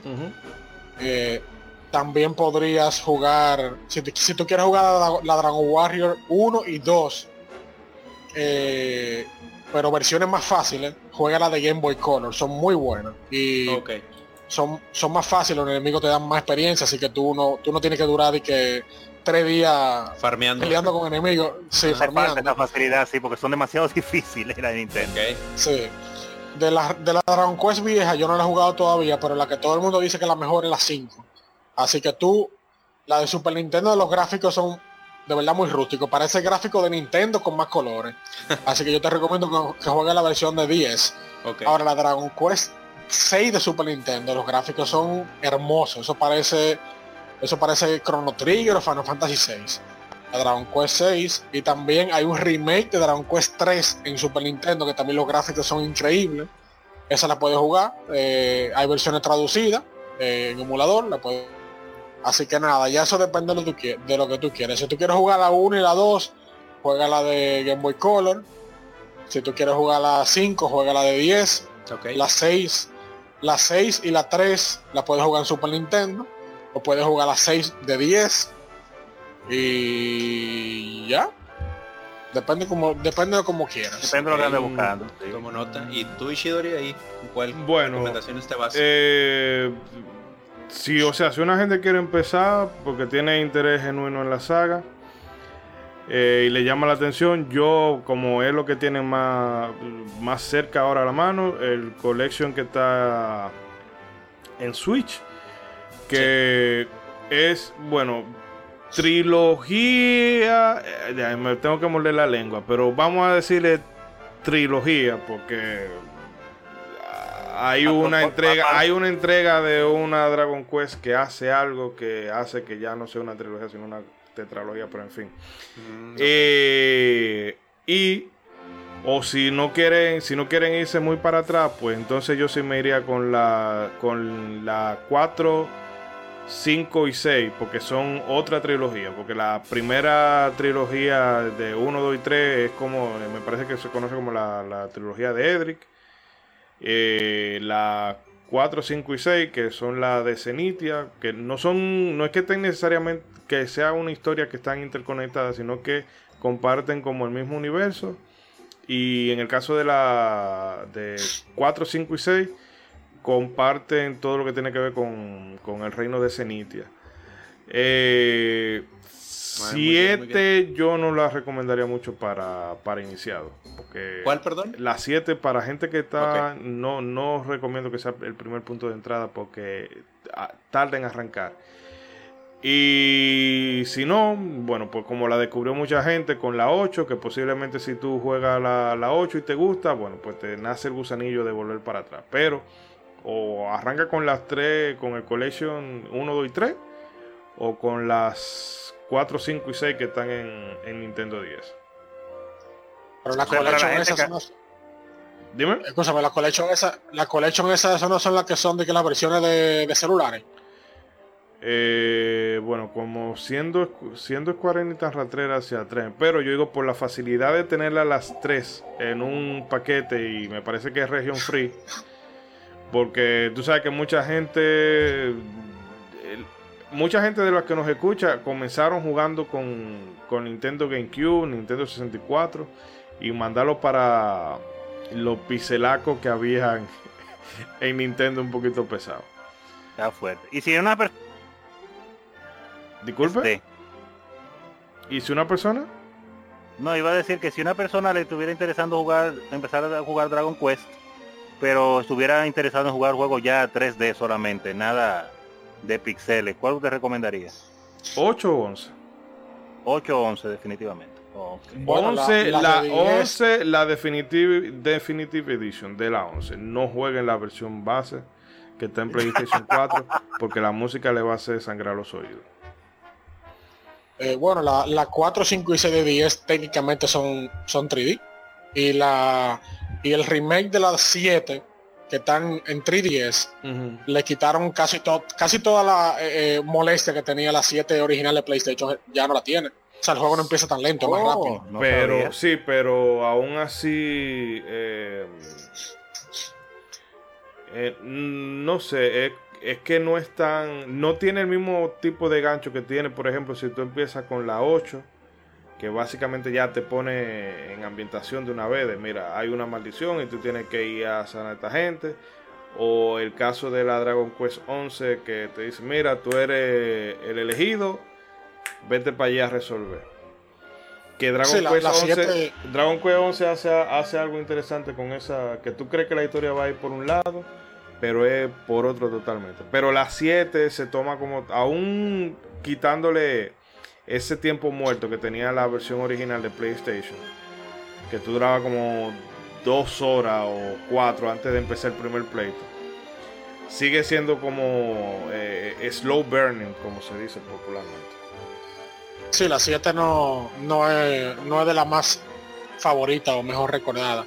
Pero sobre la, la- los remakes de la, colección de la 1 de la 3, eh, por, por facilidad, pero son versiones de celulares horribles, con sprites horripilantes, bueno, no sprites, con personajes horripilantes, con filtros, con toda la basura que le meten a los juegos celulares.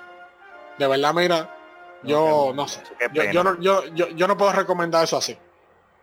Mm, Qué pena entonces. Oye, No, yo, me- yo me- mejor que mejor que busquen un emulador en, en- en celular o en la computadora y jueguen el original o jueguen la versión de Super Nintendo o la versión de 10. Que, que La hay 10 fue emuladores para todo. Hay emuladores para todo eso.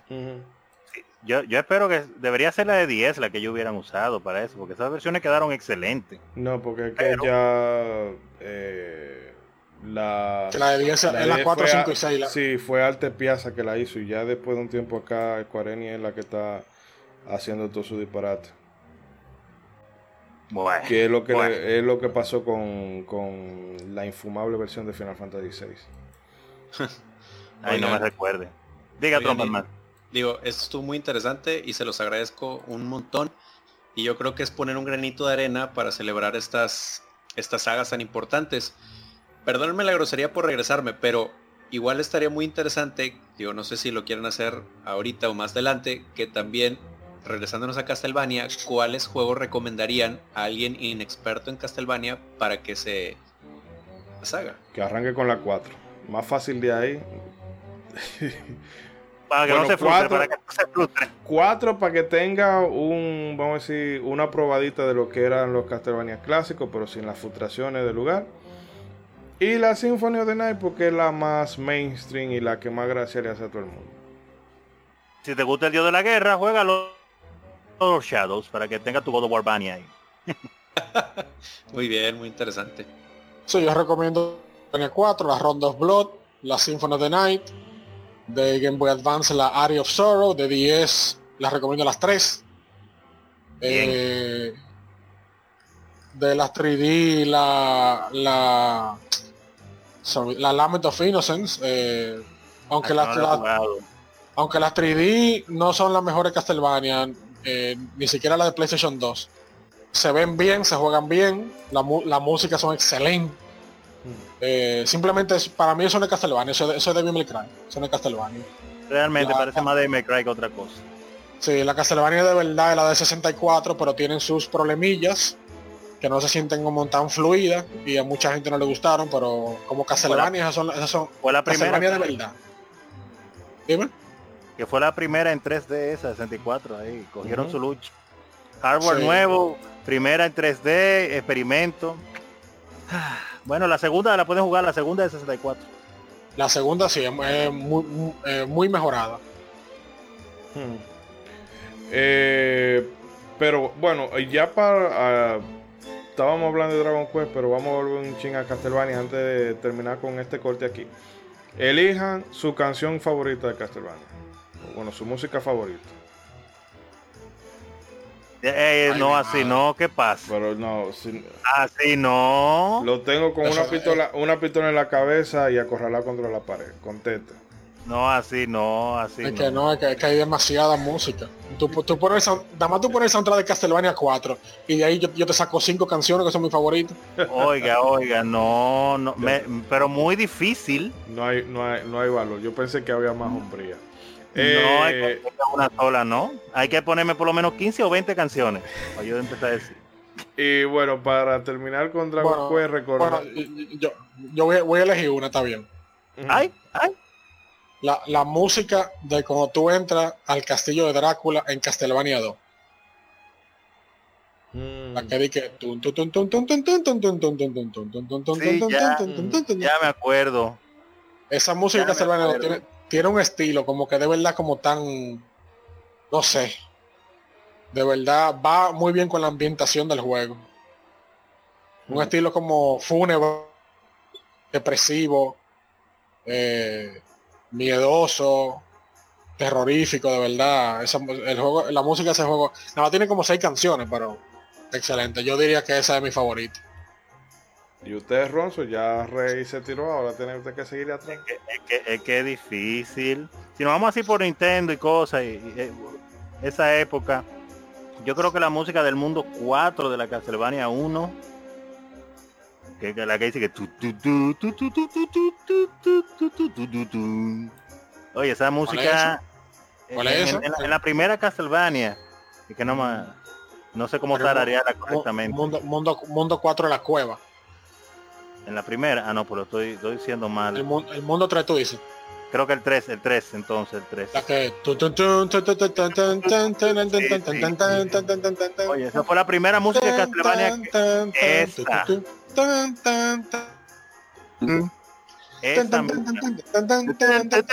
Eso. Se queda, a mí se me olvidó. Oye. se me escapó el nombre de esa. Oye, muchacho. Wicked Child. Wicked Child se llama. Ok. Oye, gracias por el nombre. Oye, esa fue la primera música de Castlevania que yo me grabé, que me la disfruté, que me la gocé y que me acuerdo de la lucha que cogí cuando era niño. Ay, entonces yo creo que te- si tuviera que elegir una ya por clásica esa, pero hay muchísimas. eh, Hmm. eh, tanto la Castlevania de Super como la, de- la, la de Nintendo 10, obviamente, la mejora del sonido. Y claro, varias selecciones que tenemos que se pueden mencionar de la Symphony of the Night, que, pero no vamos a caer en eso porque ya eso es redundar en lo mismo.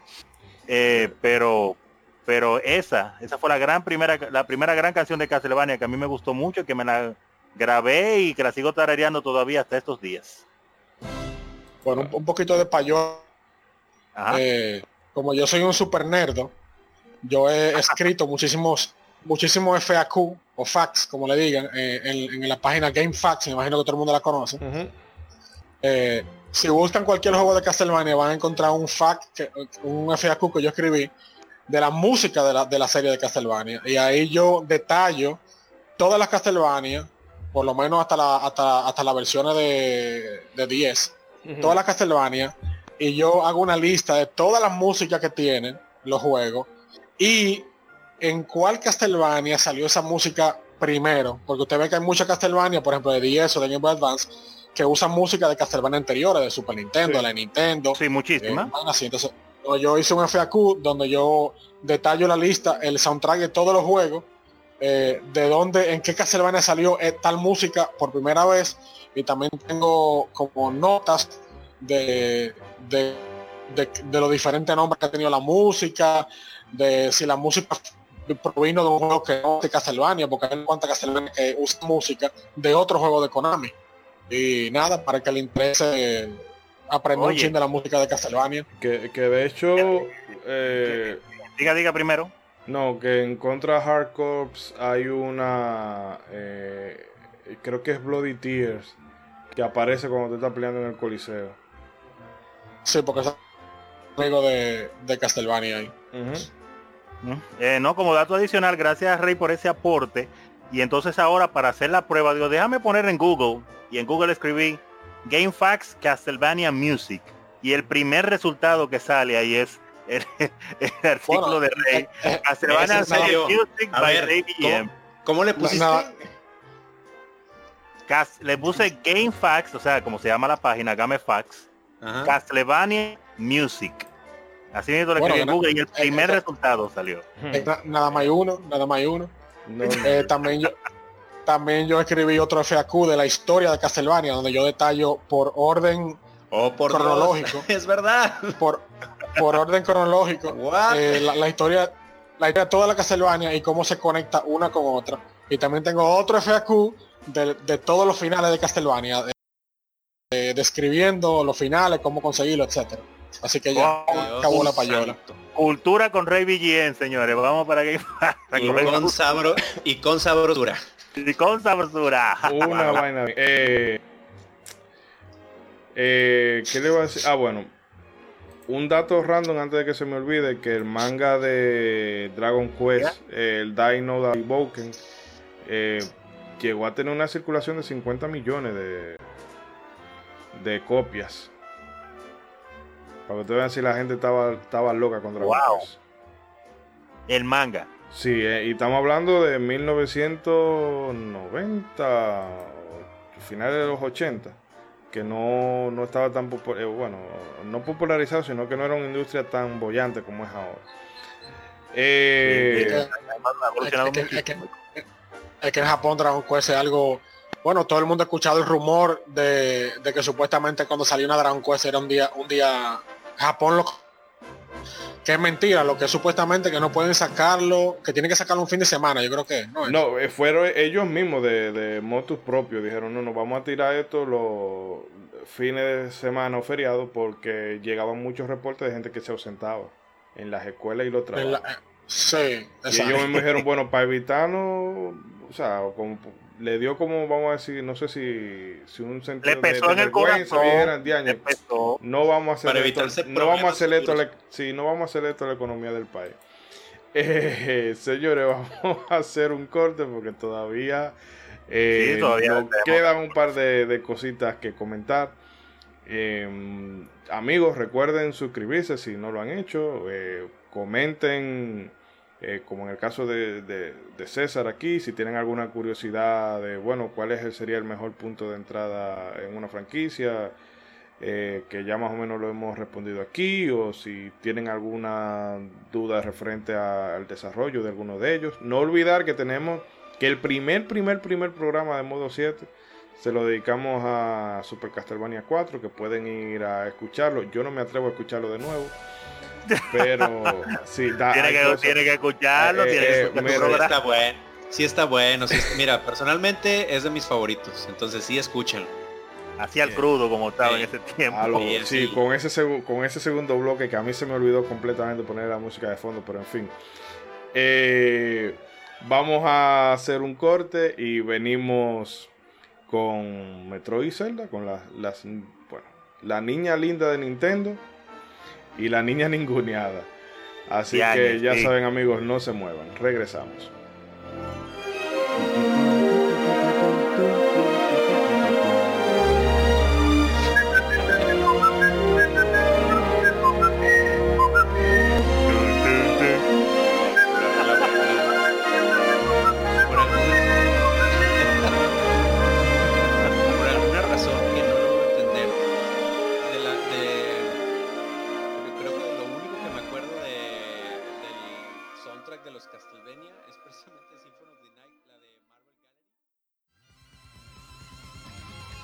Somos Legión, somos gamers, Legión Gamer Podcast, el gaming nos une. Un podcast enfocado en tratar juegos de actualidad y del pasado con la relevancia que merecen. Puedes escucharnos en iBooks, Spotify, TuneIn y demás plataformas de podcast de tu preferencia buscando Legión Gamer Podcast. Recuerda seguirnos en las redes sociales como Legión Gamer RD. Visita nuestra página de Facebook para que seas parte de nuestros streams de las Gamefemérides, donde conmemoramos algunos títulos jugando en su aniversario. Porque todos jugamos, el gaming nos une. Legión Gamer Podcast.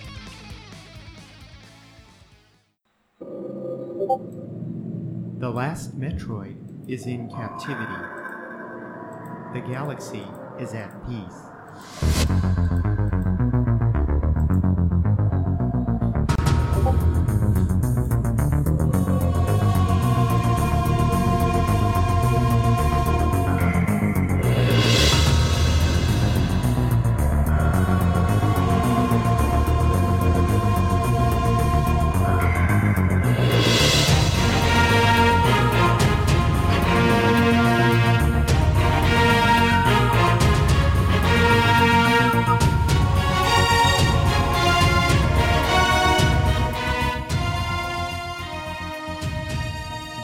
Regresamos, queridos amigos oyentes. Eh, bueno, la música ya le puede advertir que venimos con algo poderoso de camino, pero eh, antes de arrancar con todo lo que tiene que ver con Super, bueno, Super Metroid, no, Metroid, la saga en general, eh, César, me- bueno, léenos un poco las opiniones de los amigos oyentes. Hay que darle calor, hay que darle calor. Claro, claro que sí. Agradeciendo a los amigos oyentes que ahí se reportaron. Sí, mientras yo disimuladamente eh, eh, trato de controlar el jodido volumen de la música por este lado. Meta podcasting. Ok, va, muy bien. Eh, vámonos por el Twitter. Primero, el amigo Iván de Pixel Sonoro nos decía que deciros de Castlevania da la sensación de que el juego se construye a partir de la música, sin palabras. Y desde el primer juego ya una maravilla y de ahí hacia arriba. Yo siempre lo digo, soy fan de Round of Blood y de Symphony of the Night, pero lo que hizo Oscar Araujo con Lords of Shadow, conmensurable.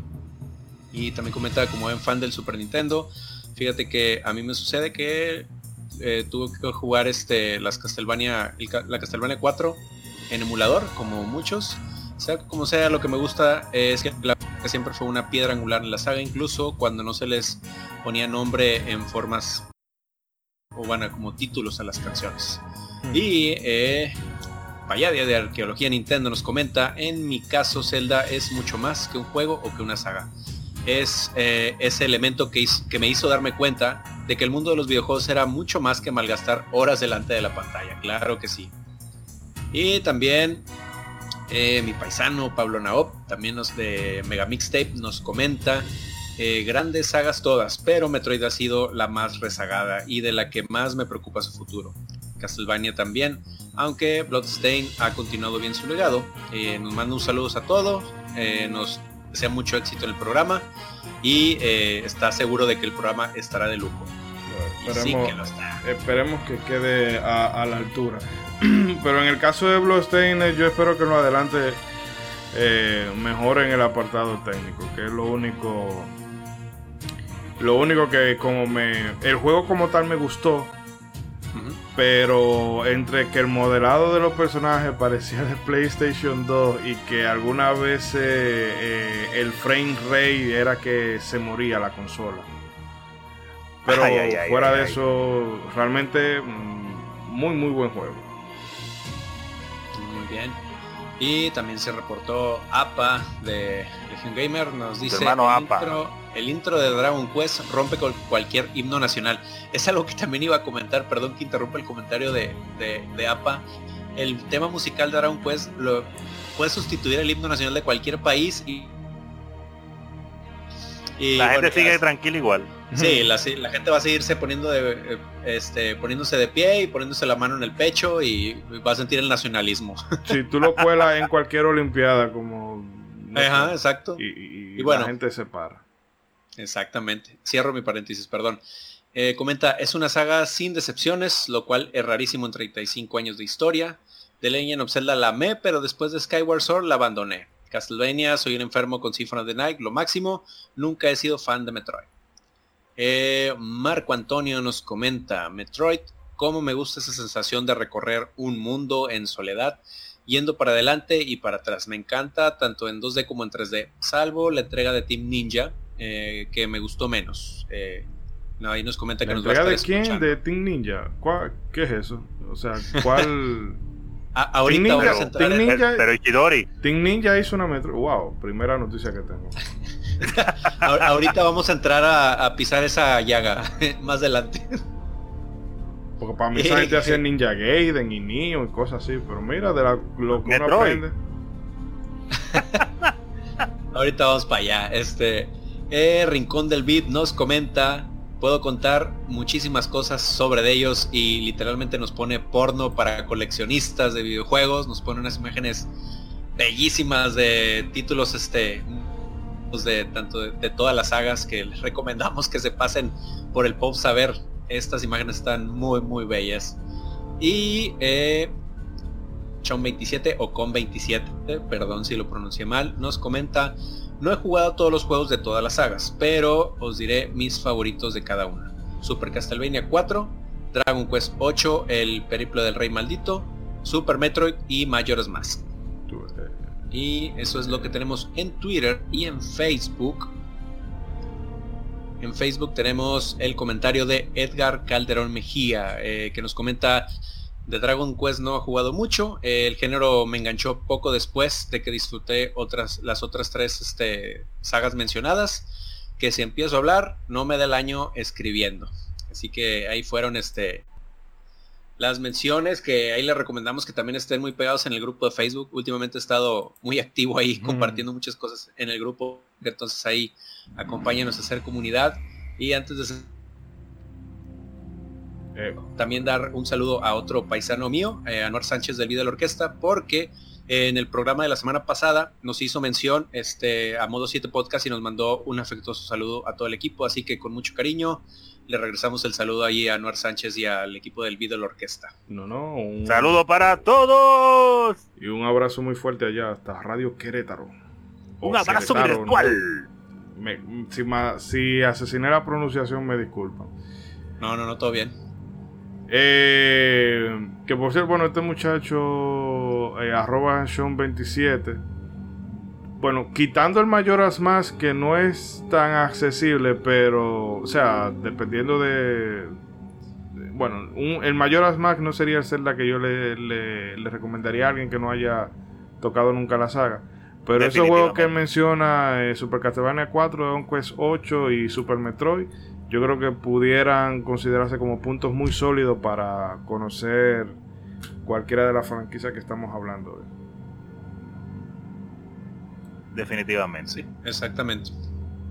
Bueno, Y ahí servidos los comentarios de los oyentes. Muchísimas gracias por compartir sus pensamientos con nosotros. muchísimas gracias por su sabiduría. Eh, Metroid, Dios mío, o sea, es que a Nintendo hay que decirle hasta el mal que se van a morir. Yo espero que con la Metroid Prime 4 que se ha anunciado, pase un poco como con Fire Emblem Awakenings, que Nintendo dije, bueno, mire, dijo, tiren esa. Y si no se pega ya, olvídense de Fire Emblem por lo que le queda de vida. Y la, bueno, vendió lo que no estaba escrito y hemos tenido Fire Emblem, bueno, Por un tubo. sí, no diría que cada cada año, pero sí con una frecuencia que antes no se tenía. Y bueno, yo espero que eso pase ahora con Metroid Prime 4, pero que si eh, el año pasado todavía estaban buscando equipo de desarrollo, eh, espero que no, no pase por un development hell. Mira, Ojalá mira que, que lo no. que pasa. Mira que lo que pasa con la serie de Metroid, que es algo que casi nadie comenta, el por qué Metroid está en el estado que está. Obviamente sabemos que son muy populares. Así que el problema no es el género. El problema es que Metroid no tiene consistencia.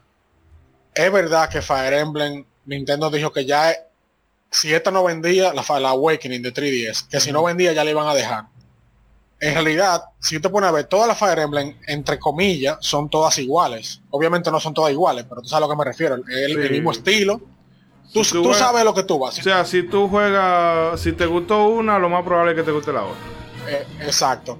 Pero en el caso de Fire Emblem, en parte es culpa de Nintendo que ellos le iban a cancelar. Porque la Fire Emblem de 10, de que la que es un remake de la, de la 1, la Dragon, que sé yo qué, ese juego se vio horripilante. La Fire Emblem de, Game- de GameCube y de Wii se le nota que tiene un presupuesto bien bajo porque los gráficos son de verdad inferiores a muchos juegos que habían salido. Así que en realidad el juego lo estaban convirtiendo cada vez más en más en un nicho. Fire Emblem fue como que salió, floreció y salió como de esa, de esa eh, eh, eh, era, do- era oscura de Fire Emblem y, lo, y la volvió más más friendly, más amigable para la gente. Y más vivo. Exacto, el problema es con Metroid. Es que Metroid no tiene consistencia. Está bien, tenemos, teníamos la serie Metroid 2D. Fue la de la Metroid Fusion en el 2001. Técnicamente tú puedes decir que el remake de la Metroid 2 de 3DS también es 2D, pero nada. Entonces está la, la 3D, que son la Prime. Hicieron la 1, la 2 y la 3. Pero después de ahí, ¿qué tuvimos? Tuvimos Metroid Pinball. Ay, ay, ay. Tuvimos Metroid, Metroid Federation Force. No. Tuvimos, esa no. Tu- tuvimos Metroid Other M. Y la ¿Qué Prime, pasa? La Prime Yo entiendo, yo entiendo que los desarrolladores siempre quieren hacer algo diferente. Yo entiendo que quisieron hacer un experimento con la Other M, un juego más, más lineal, eh, más basado en historia. Está bien, o sea, se, se- se le permiten que inventen de vez en cuando. El problema es que cuando tú coges una serie y tú, cada juego, tú quieres inventar algo sin darle adicionalmente lo que la gente le gusta del juego, lo, lo- lo que la gente está acostumbrado, ahí hay un problema. Por ejemplo, Zelda Invade tenía los juegos que eran los principales, que son la Majora's Mask, la Wind Waker, la Twilight Princess, pero tenían sus juegos portátiles que eran como más experimentales. Eh, el que no le gustaba ese experimento no la jugaba, pero estaban los juegos principales ahí. Eh, pero con Metroid no hay eso. En Metroid, si tú jugabas Other M y no te gustaba, tú no tenías Metroid Prime para jugar, ni tenías una Metroid 2D. Si tú jugaste Fede- Federation otra Metroid ¿Aló? buena donde tú Disculpa, te perdí cuando hablaste de Federation Force. ¿En serio o relajando? No, no, que eh, te perdimos un poco. Se, se te cortó. Ah, ok. Ok, bueno, lo- me refiero a que el que jugó Federation Force y no le gustó, no tiene ninguna otra Metroid actual buena que jugar. Entonces, eh, no hay consistencia. Si alguien va a jugar Metroid por primera vez en su vida, en el 2000, qué sé yo, 8, no tiene ninguna Metroid buena que elegir. Entonces no tiene es lo mismo que con Star Fox. Cada vez que sale una Star Fox quieren experimentar y eh, con algo diferente. Entonces ha ido perdiendo la audiencia, ha ido perdiendo la audiencia que le gustó Star Fox 1 y la de 64. Y también pierde la audiencia nueva que la juega porque le está dando unos experimentos raros. La Star Fox de 10 es un, un juego de estrategia. Star Fox 2, que salió en el Super Nintendo Classic por primera vez, un juego de estrategia. Estaba Star Fox Assault de, de GameCube, que nada más tenía Claro, seis claro. mundos, de los cuales tres, era, tres eran el personaje, tú jugando con el personaje caminando como si fuera un juego de tercera persona, un, una- un disparate. Eh, la de Wii U no la he jugado, dicen que es buena, después que uno te acostumbra al control. O una Star clásica, pero es complicado el control. Entonces, como que no hay. No, yo no tengo problema con que tú hagas un juego, que tú experimentes con un juego, pero sácame las versiones que, que uno quiere jugar. Entonces, eso es lo que pasa con Metroid. Metroid no tiene consistencia. Vamos a ver si ahora con, con Metroid Prime 4 y que se rumora que Mercury Steam, el que hizo el remake de la Metroid 2, está haciendo una Metroid nueva, 2D. Vamos a ver si ahora ellos se ponen la pila y le empiezan a dar consistencia a Metroid de sacar juegos que uno quiere jugar y que aparte como spin-off saquen experimentos. Aunque, Pero como spin-off. aunque yo espero que Mercury Steam no haga lo que hizo con Castlevania, que la Loro Shadow, la primera, eh, gustó mucho, pero ya con la Loro Shadow 2, Eh, eh, eso no va a pasar, eso es Nintendo que está ahí, mira, chequeando, acechando. Mm. Nintendo va hasta arriba de eso. sí. Claro, eso no, no va a pasar. Pero eh, para contextualizar un poco, eh, ahí cuando hablamos de Metroid hay que rescatar un par de figuras. Empezando por Satoru Okada, que fue el director del primer Metroid y quien dio creador de la serie, en resumen. Eh, también tenemos a Yoshio Sakamoto, que fue el diseñador de personajes del primer Metroid y es el que ha estado, eh, es quien ha estado a la cabeza de la franquicia hasta el sol de hoy, que es a quien le podemos achacar los aciertos y desaciertos que ha tenido la, la saga, eh, bueno, después de, del Metroid Samus Return a- hasta la fecha. Oh. Eh, y este des- eh, esto estuvo, ¿verdad? Lo, des- el desarrollo de este primer Metroid estuvo a cargo de el re- Research and Development Team 1, que era dirigido por eh, Gunpei Yokoi, en paz descanse. Eh, bueno, que la eh, el tema que ahora eso, ¿verdad? Que Samu es una mujer, una cosa que lo tenemos bastante asumido, pero hay que entender que en esa época fue revolucionario. Y surgió del comentario de uno de los programadores que dijo, ay, ustedes sabrían que, que fuera bacano, que fuera heavy, que fuera cool, eh, que adentro del traje hubiera una mujer. Y la gente del equipo dijo, ah, bueno, mira, le damos para allá. Que no es necesariamente, aunque obviamente bebe mucho de Alien, y solamente hay que tomar en cuenta la, la referencia que le hacen a, Ridley Scott en el personaje de, de- de Ridley. Pero que no fue necesariamente que ellos quisieran hacer algo inspirado en, en Alien, sino que fue como una, una feliz coincidencia. Eh, que bueno, fue el elemento que hizo que todo el mundo quisiera acabar Metroid lo más rápido posible para poder ver a Samus en traje de baño. Ya. Pero bueno, a- eh, César, no sé si tú ahora te quieras mojar un poco con, con Metroid. Quiero, quiero aclarar algo sobre de quién fue, como quien dice, el creador de Metroid. Ah, en Nintendo, ya modernamente no, pero en los tiempos del, del Nintendo, Super Nintendo, 64 y hasta el GameCube, en Nintendo, eh, los roles estaban un poquito asignados un poquito diferentes. Por ejemplo, y en toda otra compañía, normalmente el director es el, el líder, hasta a veces el creador de- del juego.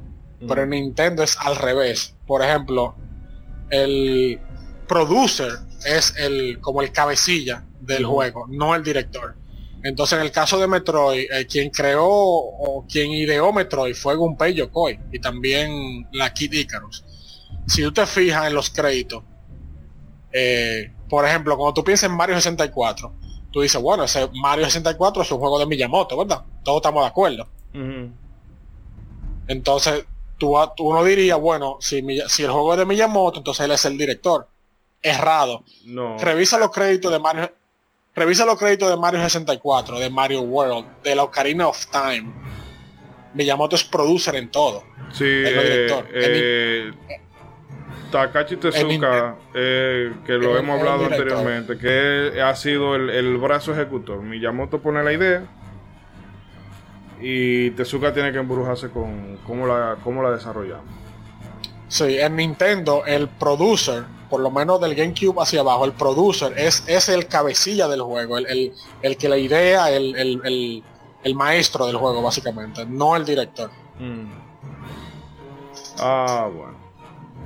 Eh, Viene siendo mamá.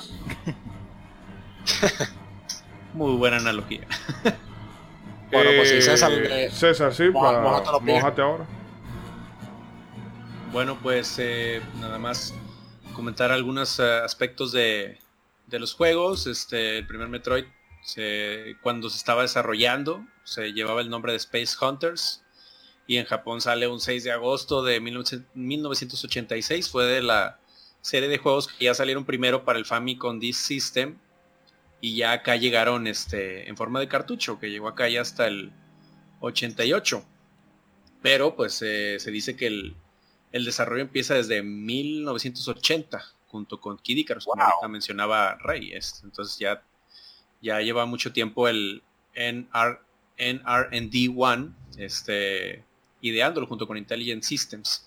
Y ya, pues digo, entre la historia así, así muy resumida, pues eh, acompañamos a Samus, este, al planeta Cebes, donde pues tenía que recuperar las criaturas Metroid que pues habían, este, que las tenían en su poder los piratas espaciales, porque pues en el lore del juego, este, son especímenes muy peligrosos y pues que iban a ser usados como armas biológicas y pues también hablando del nombre, eh, así en el ámbito real, por decirlo así, Metroid viene la palabra metros, es por el ambiente subterráneo en el que se maneja el juego, que pues vamos en medio de túneles y todo eso. Y de la palabra Android, pues por el aspecto que tiene Samus, que pues parece que, estamos manejando como a un robot o algo así, ¿no? Oh. Pero si ya te metes al lore del juego, este, ahí hay otro, otro significado. Este, te cuentan que los Metroid fueron creados por este, la, una raza antigua que se llamaban los Chozo, que tienen mucho que ver en el lore de Metroid. Eh, y ellos eh, vivían en el planeta Cebes y ellos crean a los Metroid como también un arma biológica para combatir a otra especie de este de, ese mismo planeta. Y según el lore del juego Metroid en la lengua de los chozos significa Ultimate Warrior o guerrero superior o supremo. También ahí no mm, este, interesante. y ya pues una curiosidad del primer juego es que una de las mejoras que teníamos en el track era el Barrier Suit, que, este, nos daba muchas más habilidades, pero este, acá llegó con el nombre de Barrier Suit y esto se dio por una confusión porque pues nuestros amigos japos Barrier lo pronuncian como Varia, entonces ahí el traductor yo me imagino que se fue con la fonética y por eso es que hasta el día de hoy conocemos ese, a esa habilidad como el Barrier Suit, pero en realidad es el Barrier Suit, como traje de barrera o algo así. No, fue, un, buen error porque el ah, nombre Varia le, da un le da un más distintivo. Sí, es como más, exótico. Sí, de hecho, o sea, más exótico. El, eh, yo siempre me como que lo relacioné a como una variedad de poder o variedad en la gravedad, no sé, o sea, hasta luego que descubrí este dato, digo, yo siempre tenía otra idea del, yo pensé que así le habían puesto. Y eh, otra curiosidad del primer juego es que este juego tenía, eh, bueno, en la versión americana funcionaba con un este, sistema de passwords para guardar tu avance, cosa que no pasó en la versión japonesa porque pues, todo se guardaba en, el disk system. Pero eh, dada esta, esta modalidad de los passwords, había varias cosas que podías desbloquear con eh, a, manera de los passwords. Uno de eso era que si tú introducías el password de Justin, o ahí se los vamos a poner en, Twitter, eh, ponías en la primera línea Justin Bailey y abajo puros espacios. Esto hacía que comenzaras el juego con todos los poderes y con Samus este, sin la armadura. Y así podías pasarte todo el juego. Mm. para, que no hubiera, para que no hubiera duda de que era Exactamente. Ciro, Ciro, Samus. Mm. Exactamente como dice Rey. Ciro Suit Samus. Para los niños ratas que no quieran coger lucha. Exactamente. Ciro Suit Samus más sexy. Exactamente. Eh, pero aquí hay un dato que, bueno, que la gente siempre... Hay una fanaticada enorme de Metroid si tú te guías por lo que tú ves en internet. Pero la franquicia completa eh, ah, lo que ha vendido han sido 17.4 millones de copias. Sí, que eso, el juego, el, juego más famoso que no vende. Que eso que te lo vende Mario Kart 8. Sí, en la primera semana, o sea. Oh, bueno, sí. Sobre eso, eh, está combinado con lo que yo dije anteriormente. Mira qué sucede. La última Metroid eh, Metroidvania fue Metroid Fusion. En ese entonces el género todavía no era lo que hoy, hoy en día. Y Nintendo más nunca ha vuelto a sacar otra, al menos sin contar el remake de la Metroid 2 que salió en 3DS. Entonces, eh, el problema con la Metroid Prime, la versión 3D, es que, ¿cómo te lo digo? La gente que juega First Person Shooter, o que quiere un juego para adelante, matar y no pensar, no pensar de que, que es un laberinto, que cómo yo llego allí, nada de eso. Entonces, ese Metroid Prime como primera persona está como en una, en una posición un poquito precaria, porque el que juega First Person Shooter no le interesa jugar ese juego porque tiene que utilizar la cabeza. La exploración y esas cosas. Exacto, entonces eso no es para todo el mundo. Eh, Metroid es un juego que sale caro hacerlo porque crear un mundo interconectado que tenga sentido y que no se sienta como un disparate, eso tarda tiempo, eso, eso requiere mucho conocimiento y, mucho tiempo de desarrollo. Pero entonces quien lo juega nada más son los, fanáticos de Metroid. Porque el que juega a primera persona no, no, le interesa jugar algo que tenga que pensar.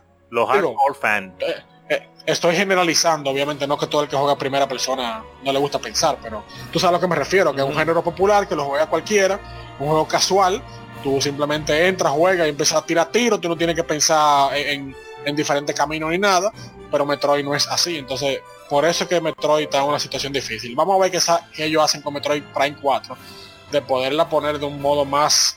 Eh, eh que no acostumbra a jugar eso. De un modo más... vamos a ver amigable para la gente que no acostumbra a jugar ese tipo de juegos y sin perder los fanáticos de Metroid. Así que bien difícil. Es bien difícil. Ojalá, ojalá lo haga.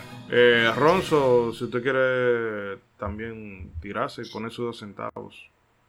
No, es decir, ¿qué, decir de Metroid? En, mi caso personal, yo como, como gente fanática, muy fanática de la ciencia ficción y del espacio y, todo, todo ese tipo de películas e historias, desde pequeño, pues cuando me topé con, con Metroid 1 en Nintendo, pues eso fue una experiencia maravillosa siempre lo he dicho en programas anteriores, desde el primer momento en que aparece el título con esa canción que suena, ya el juego me atrapó ahí, nada más con ese, como, como digo, como ese, ese sentimiento de ambiente y ya después cuando comienza el juego en sí como tal, pues a mí me, me, siempre me gustó mucho ese asunto de, la exploración sin decirme las cosas claras, para hacerme sentir de verdad que yo estoy en un ambiente extraño, un ambiente no conocido, que, es lo que me, me gustó principalmente de Metroid, eh, tanto de la NES como la de Super Nintendo y esas cosas. E, esa sensación de, de tú sentirte realmente en un mundo extraño fue lo que me llegó a transmitir que me gustó. Me gustó con el sonido, con la música, con la forma de juego de Nintendo. Obviamente ya con en, en también la jugué, la, la, Metroid 2. Me gustó mucho, pero eh, tenía unas cuantas diferencias por la limitante y ese asunto de ir matando jefes. Estuvo chévere pero no se sentía como que le faltaba algo para el 100%. Y cuando llegó Metroid 3, pues entonces ya ahí fue el 100% definitivamente eh, en, Super Nintendo. También me encantan las Metroid Prime. Eh, considero que esas son las gran Metroid. yo digo, qué sé yo, quizás porque como me gustan tanto los First Person Shooter como me gusta la fusión de esos dos géneros que vi que la hicieron, a mi entender, tan bien, lograr hacer un First Person Shooter que, de verdad lograr incorporar elementos de exploración y de ese sentimiento alienígena eh, en ese juego, para mí eso fue maravilloso, porque yo, yo personalmente pensaba que el juego iba a ser un disparate. Cuando me todo, el mundo. todo el mundo. nadie, pensaba que ese juego, nadie, nadie, pensaba, nadie pensaba que ese juego iba a servir.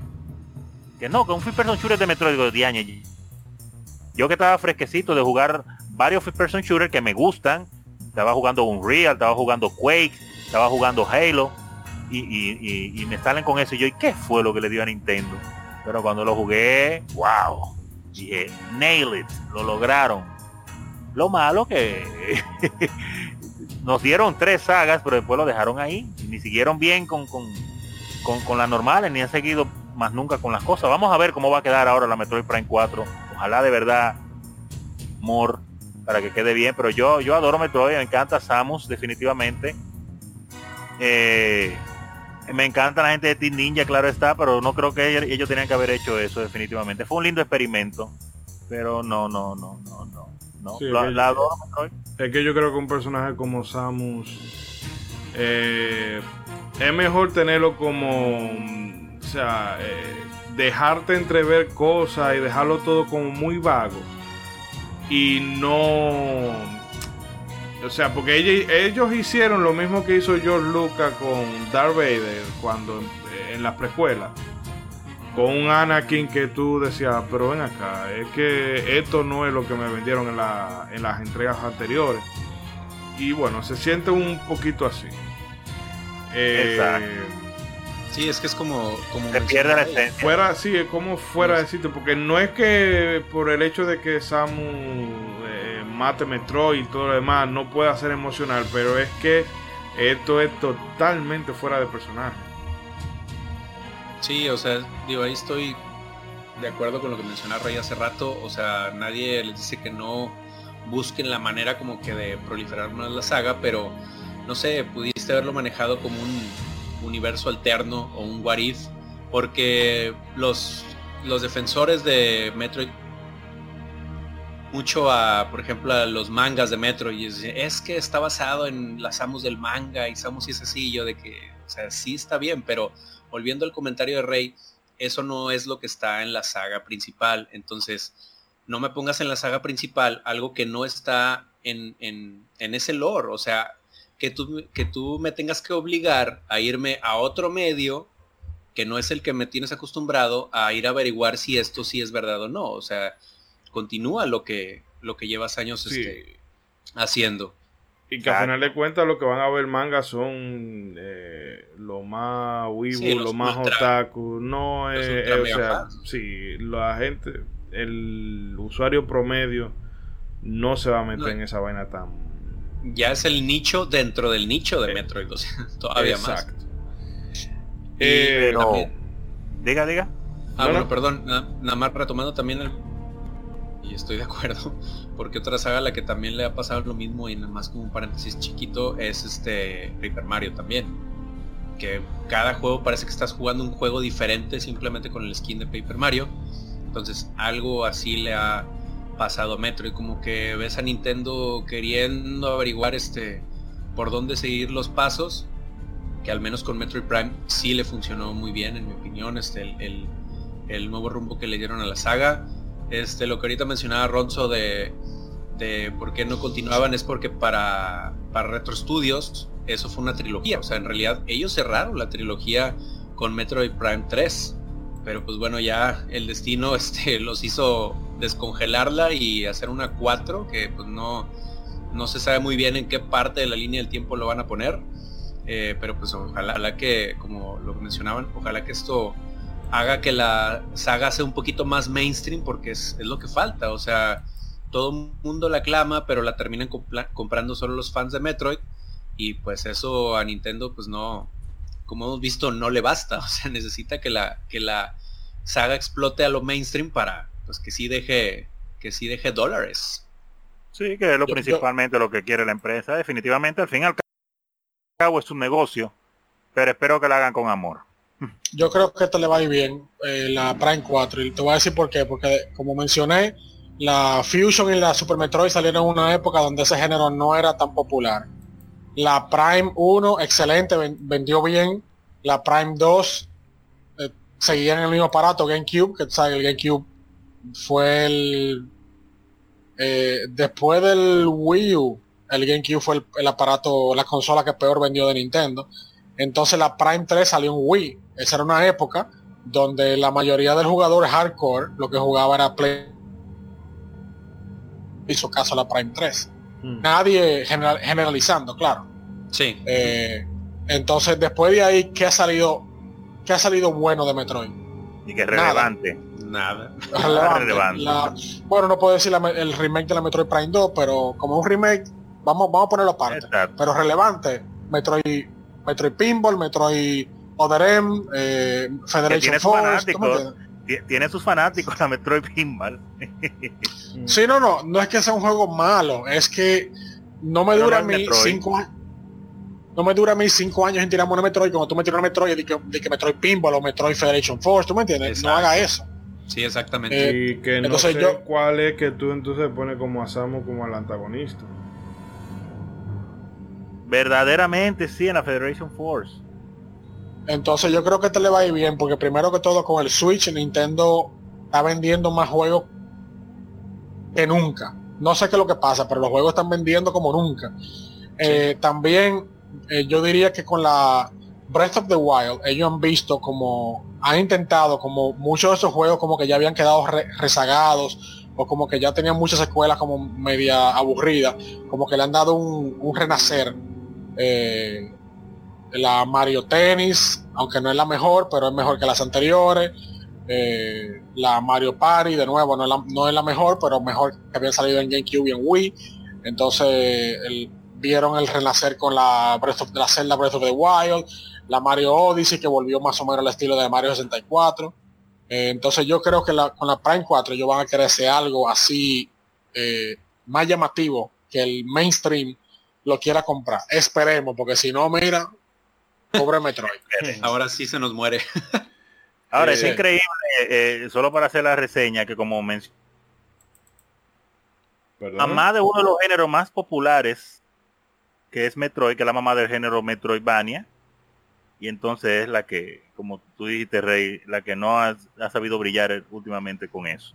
Un género que está tan popular, también asentado, tiene tanto público que lo disfruta, y lo, lo compran, compran todo eso indie, compran doble A, lo que sea que, lo que sea que hagan que dice, con decir Metroidvania, ya un título tiene asegurado una cantidad de ventas. Hay un grupo de gente que nada más hay que escribirle Metroidvania en la caja o en, el anuncio.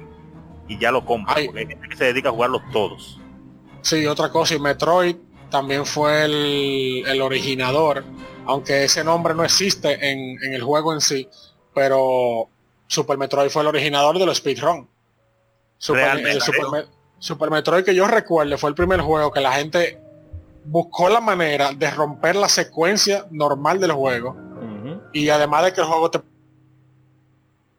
El final. La mamá de Exacto. E-, ese fue el primer juego que la gente le hizo speedrun así oficialmente que se llamó speedrun. Pero claro que sí, eso siempre se hablaba en los clubes de Nintendo. Acá tú veías siempre eso, gente compitiendo. ¿Y en cuándo tú la acabas? ¿Y en cuándo tú la acabas? No, pero con el 100%, dime cómo tú la acabas en 100%. Oye, y gente hablando de boca diciendo, no, yo la acabo en tanto. No, pero vente, voy a pagar la hora para que lo haga. Ahorita que mencionaron Super Metroid de vuelta, digo, no sé qué opinan ustedes. A mí es un juego con el que yo tengo un trauma infantil. ¿Trauma? Sí, trauma. O sea, sí. Porque, digo, sí lo he terminado, pero muy pocas veces, yo creo que una o dos. Porque cada vez que lo juego, en la música, en la ambientación del juego, en la jugabilidad, se siente una atmósfera tan pesada, pero tan pesada que yo no, o sea, realmente me tardo en terminarlo, pero por cortas que tengo con ese juego. O sea, es algo que realmente a mí no sé, hay algo que, o sea, sí lo disfruto, es un muy buen juego, pero la atmósfera del juego está tan bien hecha que a mí realmente me, como que tiene una presión sobre mí. Afecta, te afecta. Sí, o sea, de hecho, yo, o sea, a mí, a mí de chico, o sea, la pura pantalla de título me daba un terror, se los prometo. me daba mucho miedo cuando iba a jugar la casa de mis amigos, o sea, que casi creo que quería salirme de esa casa en ese instante grande fue cuando ya eres un hombre, ya eres un hombre, tienes que hacerlo. Lo hago. Este, hablando de Super Metroid? Super Metroid, sí.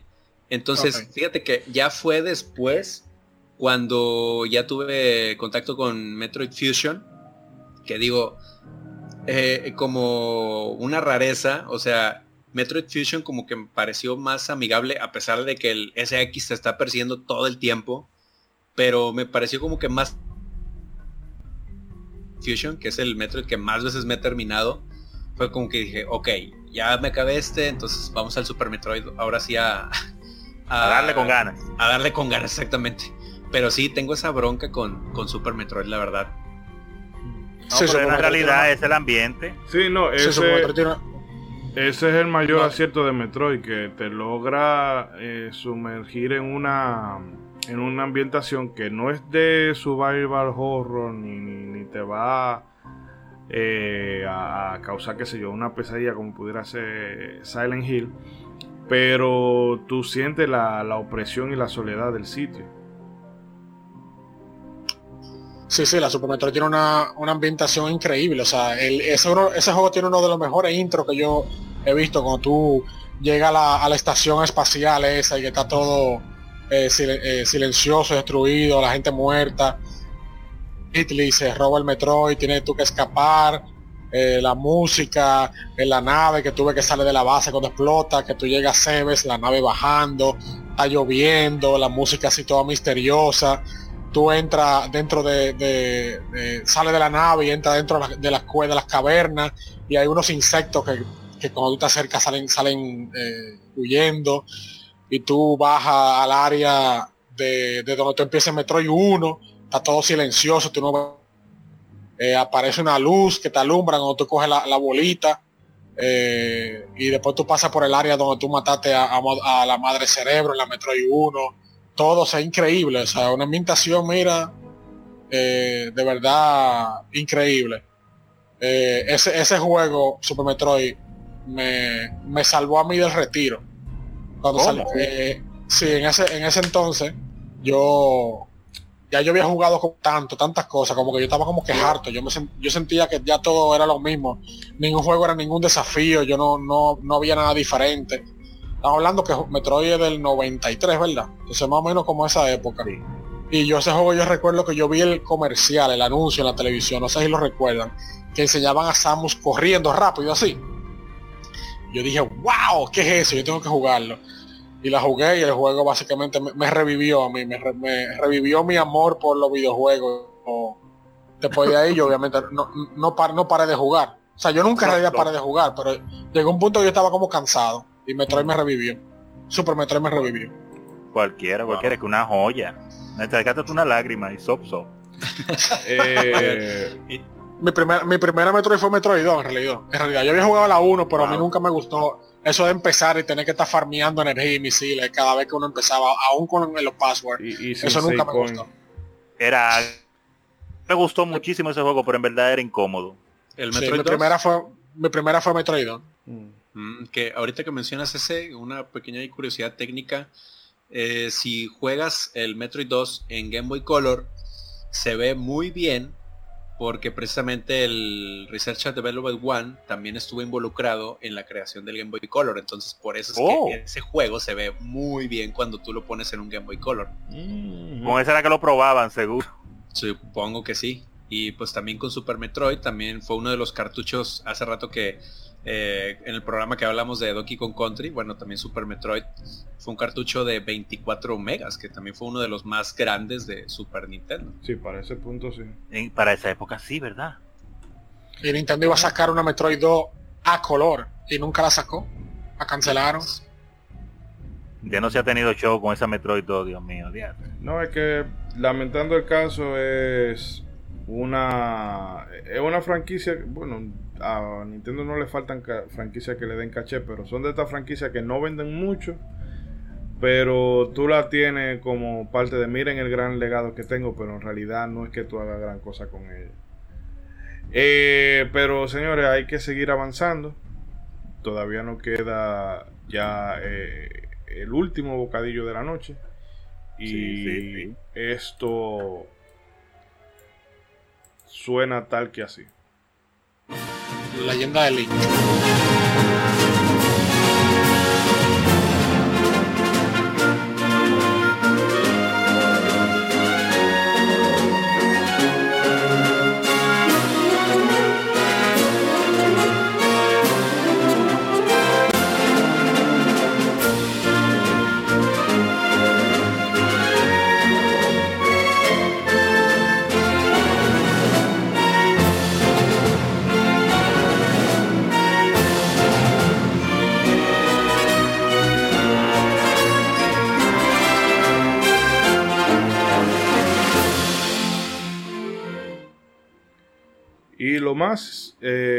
Bueno, un dato curioso respecto a la versión que están escuchando ahora mismo es que esa la, la hizo Yuzo Koshiro para eh, el Smash Bros. de Wii U. ¿Cómo era el nombre? Era Brawl. La Brawl, O- sí. sí, bueno. En La de, fin. Wii, la de Wii U nada más se llamó así. Smash Bros. Wii U. Ah, ok. Sí, es verdad, la- el Super la de Mario por Wii U. La de. Brawl es la de Wii. Sí. Sí, es verdad, era de Wii. Pues bueno, este juego que. Esta franquicia que originalmente salió de la cabeza de Shigeru Miyamoto. eh, que sabemos que de niño le gustaba eso de irse a perderse en el bosque, explorar la- las cavernas. Y bueno, él quería llevar esa sensación de, de aventura a, a los videojuegos, porque en esa época eh, la gente se llenó. Bueno, él decía que la, gente como que estaba más enfocada en, en los. eh, eh, o sea, en los, el en- no los JRPG, sino en los RPGs de mm, occidentales, como pudieran ser un Ultima, un Wizardry, como habíamos citado anteriormente. Y no como que era más eh, que yo era yo tenía un personaje muy fuerte pero no como que no se fomentaba esa, esa exploración del mundo y eh, ese, ese, ese aire como de, de fairy tale.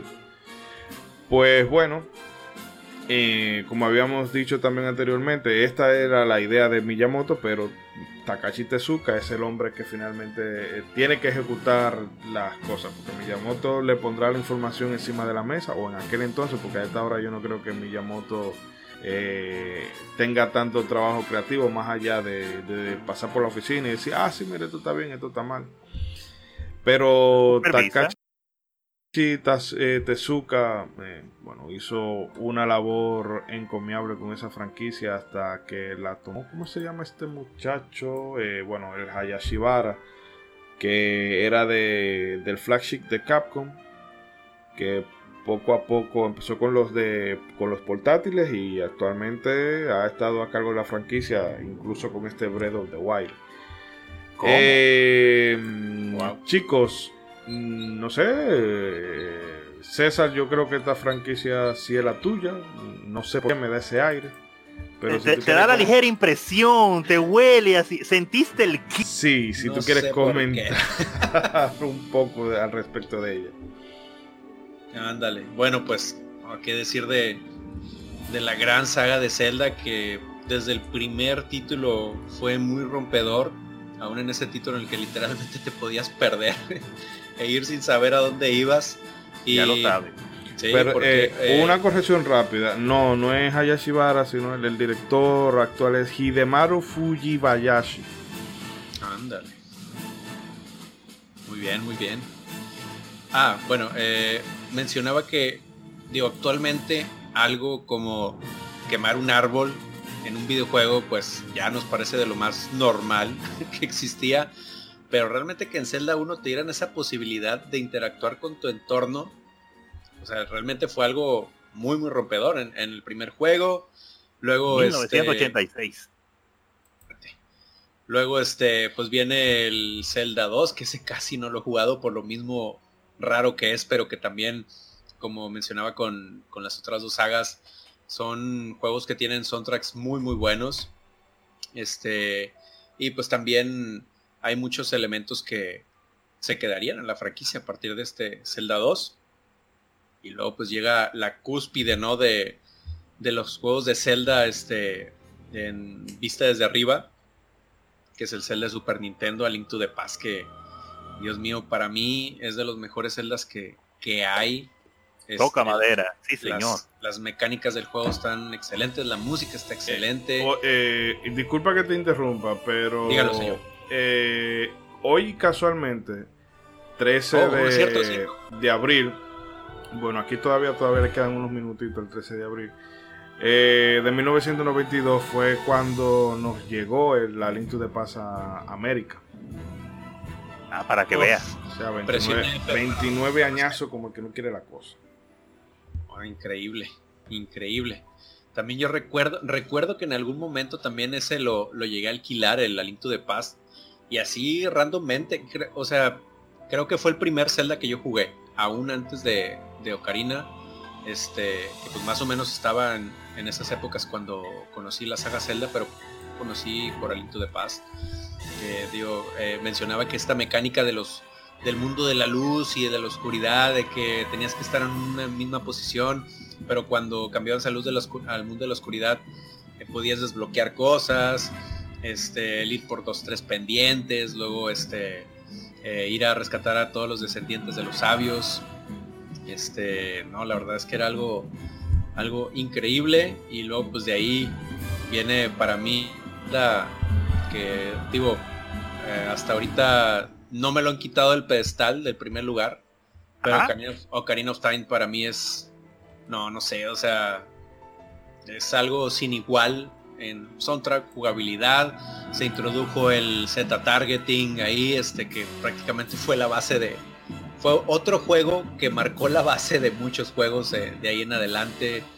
Eh, la historia, eh, vaya, muchos, eh, recuperó muchos elementos de, de los juegos antiguos y marcó elementos para entregas futuras. Eh, digo, Dios sabe las veces que me he terminado Zelda Ocarina of Time, la verdad, yo creo que es de los juegos que más veces me he terminado junto con Mario RPG. Y vuelve y lo Eh, disfruta. Sí, no, no, es genial. Yo me acuerdo que en aquel tiempo, ya ves que conectabas tu Nintendo 64, lo podías conectar a una VHS para grabar como que tu, tu- era como tú grababas tus, tus games. sí, bien, bien rudimentario. Sí. La gente pensaría ahora. Ahora es muy fácil Sí, ¿no? Ah, en ese tiempo tenés que hacer magia negra con los cables de audio y video y no sé qué. Pero muchas veces me acuerdo haber grabado avances de, de Zelda. Inclusive llegué a, a grabar la batalla final contra Ganondorf y Ganon. Este, ahí en VHS y supongo que ahí lo debo de tener guardado. Pero no, la verdad que Ocarina of Time fue un gran suceso yo, para la industria de los videojuegos. Eh, ya de ahí eh, seguiría este el Zelda que yo creo que en su momento, cuando todos vimos el tráiler, en su momento todos nos enojamos bastante. Que luego ya Ah. el, tie- el tiempo le, el tiempo le daría la razón a Nintendo y todos comprenderíamos qué es lo que Nintendo estaba haciendo. Pero Wind Waker realmente fue, fue un Sí, juego que se reivindicó a sí mismo. Porque digo, obviamente yo creo que sí hubo gente a la que sí le, le gustó cuando lo vieron la primera vez, pero para ponernos un poquito en contexto, imagínense que veníamos de Ocarina of Time, de Ocarina of Time. Y luego en un E3 Nintendo nos pone el Zelda que podría haber salido en GameCube, que era un tráiler de Zelda y Ganondorf peleando, pero ya en gráficas de GameCube y tú decías, Ah, "Wow, yo recuerdo eso. Qué bárbaro se veía. la evolución. La- Link perdón, y Ganon peleando. Link y Ganon peleando. Bueno, estaba en forma de Ganondorf en, en ese Zelda y Ganon. Zelda. Bueno, bueno todos, todos lo conocen como Zelda o el Duende Melodía. ¡Ay! Ustedes saben de qué Luis. agarra. Luis, agarra. el duende melodía y la armónica del destino. la armónica del destino. Gracias, Rey, por la corrección. Este, entonces estaba Link y Ganondorf peleando. Entonces tú decías, wow, el Zelda más realista, más adulto, eso es lo que viene. Y luego de repente en una 3 te ponen el, el trailer de Wind Waker tú decías, a ver, a ver, a ver, eh, ¿dónde está la cámara escondida? ¿Qué, qué mala broma es esta? ¿Cuál es el ¿Qué pasó? ¿Y cuál es el chiste? ¿Dónde está el chiste? Y realmente te digo, yo me imagino que hubo gente a la que sí le gustó, pero fácilmente puedo apostar a que el 80% de la fanática de Zelda sí nos molestamos, porque era otra cosa la que nos habían mostrado. Pero pues No, pero digo, de- a, la- a- a casi todo el mundo le gustó después que se que dijo déjame jugarlo sí, para ver qué lo que pero la primera impresión era what the hell y Ajá. fácilmente no lo compraba. El que lo compró, lo compró confiando en que, bueno, al fin y al cabo, sea, véase como se ve, es un Zelda, debe ser bueno. Pero no era con la eh. seguridad que uno iba a ir ya que si hubiera Wind sido el original. sí, Wind Waker fue un salto de fe, la verdad, un salto de fe que nos, que nos eh, recompensó a, a todos los que lo dimos, porque pues, la verdad es que es un juegazo, este, eh, realmente Nintendo tomó un riesgo que al final le dio resultado. Pasé Mayoras más, perdónenme, que también ahí tengo un pequeño trauma con Mayoras más, pero no es por miedo ni nada, sino porque en aquel tiempo eh, yo tenía un amigo con el que era ese amigo gamer con el que competías, ¿no? Para ver quién hacía las mejores marcas, quién le salía mejor este truco, etcétera, etcétera. Entonces, en aquel tiempo, mi amigo que consiguió mayores más primero que yo, este, pues resulta que se lo termina en 10 días. Entonces, para mí es, "Ah, no, pues no me vas a ganar. Entonces, me propuse acabarlo en menos tiempo y tengo que decirles que es una de las experiencias de las cuales más me arrepiento en mi vida gamer porque eh, como eh, Rey, tú fuiste el que dijiste de que un juego que nada más te duró un día. La Castlevania 4, dijo Rey. Sí, Sí. bueno, yo tengo ese trauma con Mayoras más. O sea, me lo acabé, no me acuerdo si en nueve o diez días, pero me sentí tan cuando terminé ese juego. me sentí, o sea, de esas veces que dices, me siento sucio.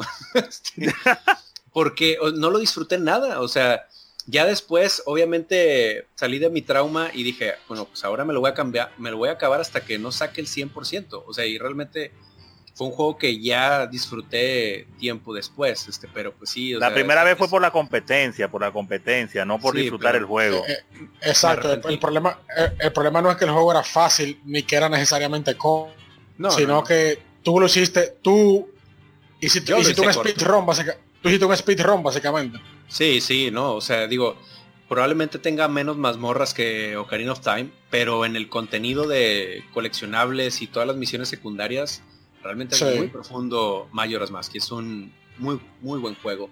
Y eh, pues bueno, ya de ahí Nintendo diría, ok, ¿quieren su Zelda adulto? Pues ahí les va Twilight Princess, tómenla.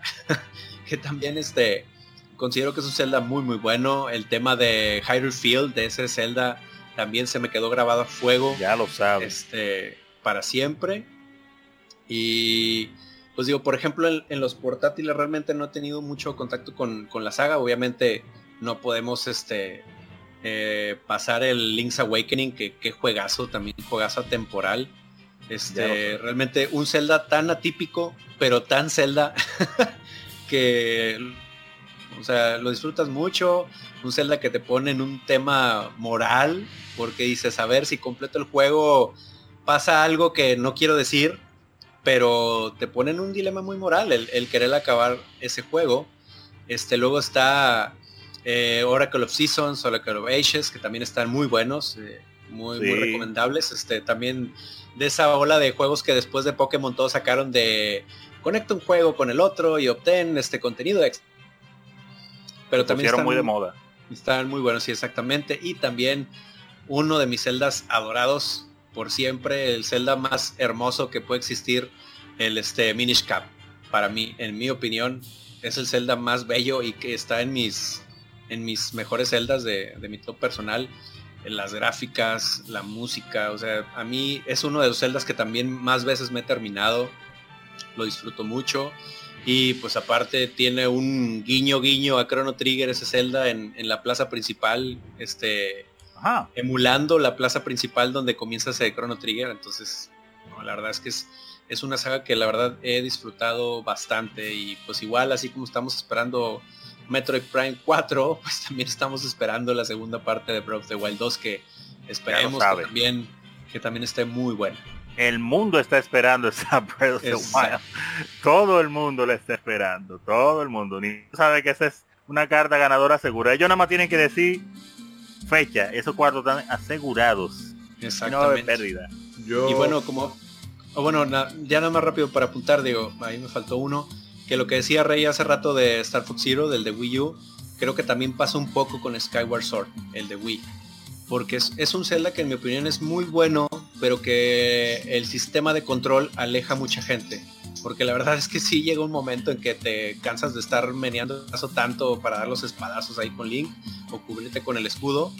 Pero fuera de eso, la verdad es que es, un Zelda muy muy bueno, pero que yo siento que tiene ese problema. Este, que pues ya con el relanzamiento en Switch, que tiene el modo de cambiar el control, este, pues esperemos que ya mucha gente se acerque a ese juego. Sí, pues yo también lo considero muy bueno, pero le han dado mucho, le han dado duro ¿eh? Déjame decirte algo del Skyward Sword. Dígalo. Que, que Skyward Sword no es, necesario mover tu brazo para tirar un espadazo. Eso es solamente tú mover la muñeca. Eh, lo que pasa es que en la publicidad te lo ponen la gente haciendo esos movimientos dramáticos, pero nada de eso es necesario. Eh, yo no tuve absolutamente ningún problema con el control de Skyward Sword. A mí lo que no me gustó del juego es que no tenía exploración de mapa, eh, el, en el cielo eso estaba vacío. Ahora ese juego tiene, para mí, uno de los mejores dungeons, calabozos, mazmorra, como le digan. Era. Y el jefe ese, Colotos, Coloctos, de los seis brazos, es uno, el oh, uno de los mejores jefes. Yo creo que habíamos hablado de eso. Sí, de acuerdo. Digo, ahí, pues digo, obviamente no andaba uno ahí dando el swing completo, pero pues digo, en un juego que la mayoría, si no el 90% del tiempo estás dando espadazos, pues que tengas que mover inclusive la muñeca el 90% del tiempo, pues llega un momento en que dices, pues ya, ¿no? pero Pero pues digo, obviamente hay gente a la que no le, no le chocó tanto. No, y ahora con el remaster, bueno, remaster, eh, se le han arreglado la, la, configuración de los controles, que se van a poder jugar con los botones.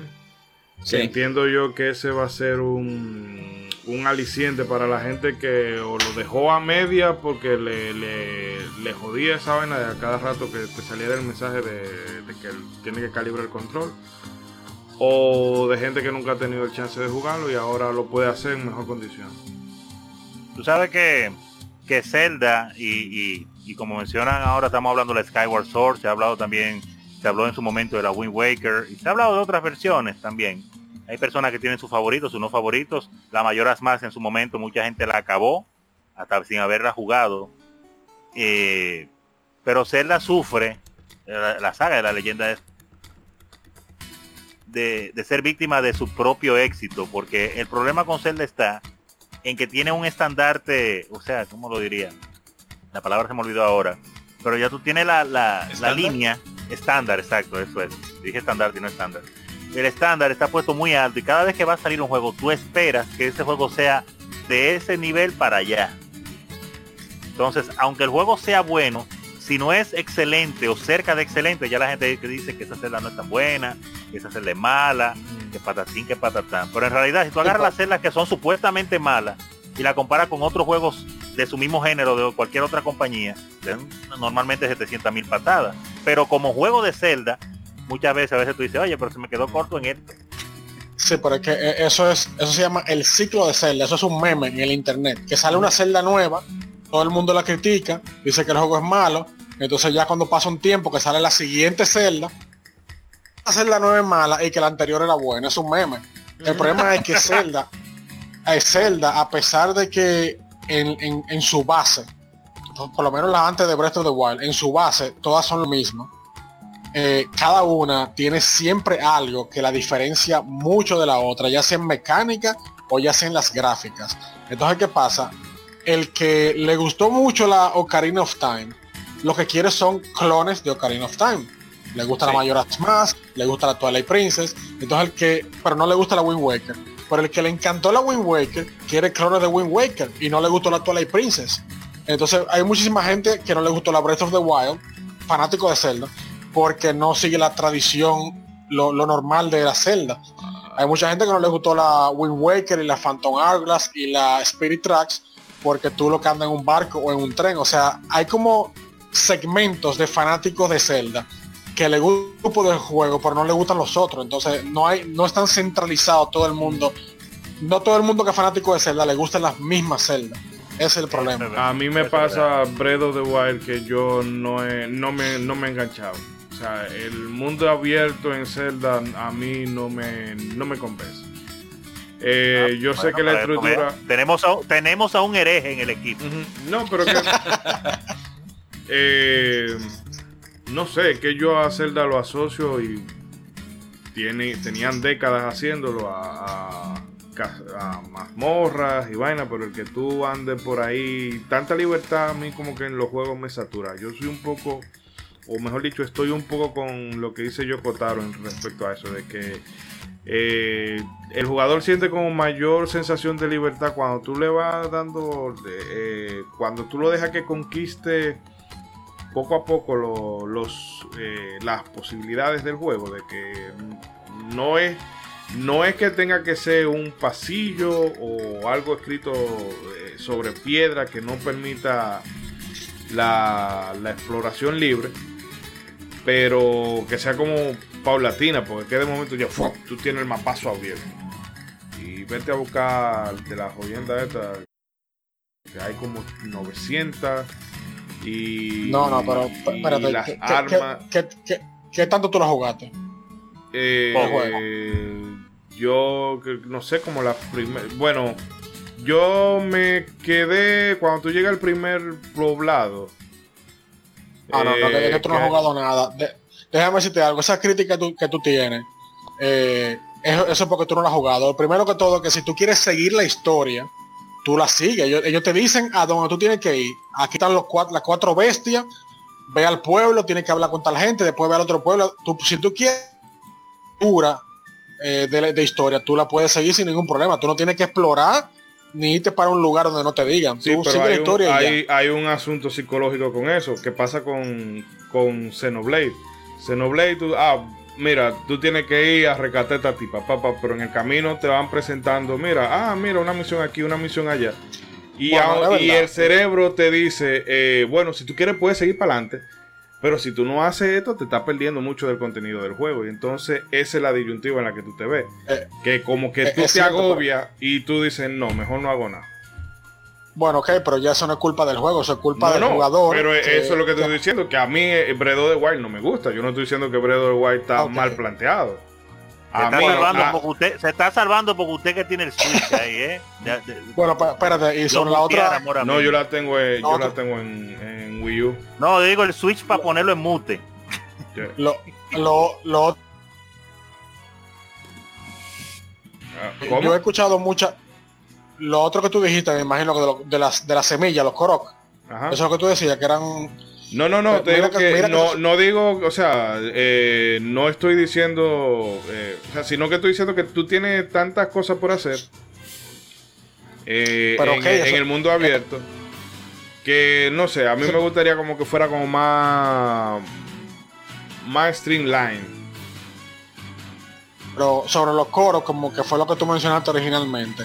Lo que pasa es que si tú vas con la mentalidad de que tú la, no que tienes, que tú la quieres conseguir toda, te vas a agobiar. Pero es que los Koroks, la, la semilla de Korok no están para que tú la consigas toda. Tú nada más necesitas, de las 900 Korok que hay, tú nada más necesitas, creo que son como 300 o 400 para maximizar tu, tu inventario. Eh, entonces, por la razón es que hay tanta, es porque Imagínate que nada más haya 300 y tú, tú tengas que conseguirla toda para maximizar tu inventario. Tú sabes lo imposible que sería conseguir específicamente 300 semillas en ese mapa tan grande. Entonces, por la razón que hay tantas Korok, es para que tú en cualquier lugar que tú vayas, tú te topes con una. No es que tú tienes que conseguirla, es que te la topa. Tú estás caminando, ah, mira, hay un Korok. Sí, pero que hay es- gente que la quiere conseguir toda. Pero ese problema Hay se gente que- resolvería si tú pusieras 50. Y mira, te la ¿Ese tiene- te la- que ese problema de, de que tú pierdas, de que si fueran 300 nada más, se pudiera resolver con 50. Hay, no sé, 35 que pueden ser fáciles, relativamente fáciles de conseguir. Y 15 que tú te la vas a currar, como dirían los españoles, te la vas a currar un chin más, como pasaba con la Gore Scutula de la eh, de la Ocarina of Time. En fin, yo no. A mí lo que pasa es que si el juego me bombardea. Mira, tú tienes contenido de sobra, eso como que me, me bloquea. Y no me pasa, y no es solamente el problema con Zelda. Me pasa, por ejemplo, con Horizon Zero Dawn. Que cuando yo abro el mapa, reguero de icono blanco. Digo, no, mis hijos, no, no puedo. Sí, pero en Zelda no te hacen eso. En Zelda tú pones los iconos que tú quieres. Sí, sí, pero el caso No es el punto, pero el punto es el mismo, que tú tienes muchas cosas que hacer. Yo, bueno, de los juegos, pues, yo creo que la Zelda Breath of the Wild es la que en la que menos cosas tú tienes que hacer. Porque yo el juego, ho- honestamente, me lo encontré medio vacío. Yo hubiera querido que hubiera tenido más. Más dungeon, más mini dungeon, más side quest, más historia. Yo me lo, yo me lo encontré vacío. Ese es el punto que de que me- me- eh, Mira, mira la dicotomía que hay entre, entre los fanáticos de Zelda. Tú te la encuentras que hay demasiado, yo me la encuentro que No, tiene no, muy no, no. poco. No, pero a lo que me refiero es eh, que si me ponen la estructura del de Dungeon, y bueno, tú puedes ir alternando pero en, en la Breath of the Wild tú tienes más campo abierto. Que, porque los Dungeon me parece que son cuatro y por lo que he oído hay gente que mm, menos de una hora se, lo- se puede pasar uno. Porque no son tan difíciles. Y sí que hay muchos templos que tienen puzzles interesantes. Pero no sé, yo preferiría 10 o 20 y no 100 eh, mini templos. Es que el mundo es tan grande que si tú no me pones 20 dungeons, no, tú, no, tú no tienes con qué llenarlo. Entonces, yo, si es por mí que le dejen los mini dungeons, pero que le pongan más dungeons tradicionales grandes. Mm. Pero los mini dungeons tienen que estar ahí porque eso, eso es como la recompensa de tu explorar. Yo te recomiendo que le dé el chance. Y va- vamos a volver a retro porque estamos demasiado modernos. Eh, bueno, está bien. Eh, igual, o sea, el aniversario general vamos a tomarnos o nos tomamos esa licencia ya. Pero no sé si César o Ronzo quiera comentar algo más al respecto. No, iba a decir... Exacto, sí, iba a decir que con, con, con Metroid hace un rato no dijimos cuál era el juego que podríamos recomendar a una persona que no, no ha jugado nunca Metroid para que se inicie. Pero yo creo Oh, que sí. casi todos podríamos decir que juegue Metroid 3, Super Metroid. Sí, No será el personaje. Pero con, Eh, con Bueno, eh, si han jugado otro Metroidvania antes, yo les recomendaría mejor la Fusion o la Zero Mission. Porque yo he escuchado de mucha gente que ya está acostumbrada al estilo frenético de los Metroidvania modernos, que cuando juegan Super Metroid se la encuentran lenta. Ah, me imagino también. Por ahí, Sí, de ahí yo fue que también. nacieron. Yo también, este, si tuvieran que empezar por una Metroid, definitivamente me iría por la Fusion. Y ya de ahí como que te- impregnándose de bien de la saga, ya se podrían brincar a Super Metroid o Metroid 3. Pero antes de eso también está muy interesante jugar Zero Mission, que pues precisamente comienza como un port de Super Metroid para, para Advance. de Metroid 1. De Metroid 1, perdón, sí, perdón. De Metroid 1 para Advance, pero eh, prefieren que sea el 1 para mostrar. Eh, perdón, Prime. César, te perdí un poco. Ah, ¿desde dónde? Eh, de la Zero Mission, que es el remake de la 1. Ah, ok. Bueno, que fue hecho con esa intención de para los nuevos jugadores que pudieran conocer y familiarizarse con los inicios de la saga. Entonces sí, también voy con Fusion o Zero y que de ahí se salten a, Super Metroid. Y pues ya de ahí si quieren explorar más de la saga, pues que vayan con favorito de la saga Prime. Sí, definitivamente. Y entonces, no, no dijimos eso hace un rato. Y entonces, basándonos en eso, que teníamos ese pendiente, eh, pues con Zelda, A Va- Link to eh, the- vayan a Link to the pensando. Past. A Link to the Past. Y no pero espérese, pero No, no. de una vez, pero, pero, pero espérese, pero déjeme explicarle. oh, pero se No, pone si no, entro, no, no digo, si no entro, si no ha entrado en contacto con la saga por of the Wild ahora, que arranque con, con A Link to the Past, que es bonita y tiene, o sea, visualmente se sigue manteniendo a, no te resulta pesado de ponerte con ella por lo visualmente chula que es y que tiene todo lo que te van a mostrar las celdas que vienen después tres dungeons, buscar tres dungeons en un inicio, buscar la Master Sword y después fuap, los dungeons finales y vamos donde gano. Básicamente, sí. No, y eso iba a decir eh, que, como mencioné hace un rato, el asunto de las celdas, de que es muy difícil uno, creo que más o menos lo dije, eh, decidirse cuál es mejor, cuál es peor. Hay muchas personas que tienen su favorita y esas cosas. Eh, más allá de, de- antes de irnos directamente a las recomendaciones, que ya Ishidori yo creo que ya se fue para donde tenía que ir, iba a preguntar eso, que cuál, porque, porque todos, es una saga tan grande de juegos, Dios mío, y, y- y tan agradable y se ha variado tanto que casi todo el mundo ha jugado varias, no una, no varias. Eh, eh, que cuál sería la, la- la favorita de ustedes de cada uno de la, Dios, de no la hagas celda. eso. ¿Qué te importa? Estamos hablando de la celda. No hagas eso, por favor. Eh, ahorita, ahorita tiraron la, pu- la- la bomba con las canciones en Castlevania. Esa estaba más difícil para mí que decir una celda favorita. Bueno, No, de la eh, 2D. yo yo recomiendo, o sea, Ya, para llama a alguien Rey de último, que Rey viene con, con- con- con un listado. Dírelo usted adelante. No, no, no. Yo nada más sé que de la, de la 2D, mi favorita es la Link's Awakening y de la 3D, la Majora's Mask. Oh, mira, mira, mira qué selección. Diga, diga Ishidori ahora. No, bueno, De- eh, como ya yo había recomendado anteriormente, para la una para alguien que quiera empezar con Zelda, a Link to the Past. Ahora, mi Zelda favorita, Suya, suya. suya mía personal, es Avienta. A Link to the Past. Por oh, si alguien- sorpresa. Por si a alguien le quedaba dudas, Oh, sorpresa. yo definitivamente me Eres voy, Mr. con, Trumpetman. me voy con Ocarina y Minish Cap. Son mis celdas preferidos forever. Está bien, está bien. Hasta ahora nada más Ishidori cumplió diciendo una sola. Ustedes son unos tigres, ¿eh? Sí, porque se agarran y no, eh, agarran vacíos legales para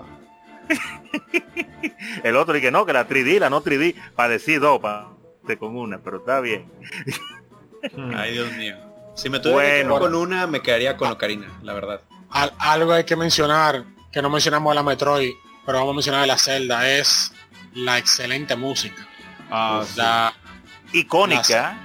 y todas las celdas tienen música excelente, la Zelda 1, la Zelda 2, la Link's Awa- la Link to the Past, pero la única celda que mm, ha hecho que se me engrifen los pelos del, del- del brazo. Eh, eh, ah, ah, Es-. Gracias por decirlo. Dios. ¿Qué, qué otro pelo se le engrifan a uno? Déjalo Ok, ahí, ya déjalo déjalo. ahí. Ay, cámbiame esa página. Ay, cámbiame Bueno, esa la- página.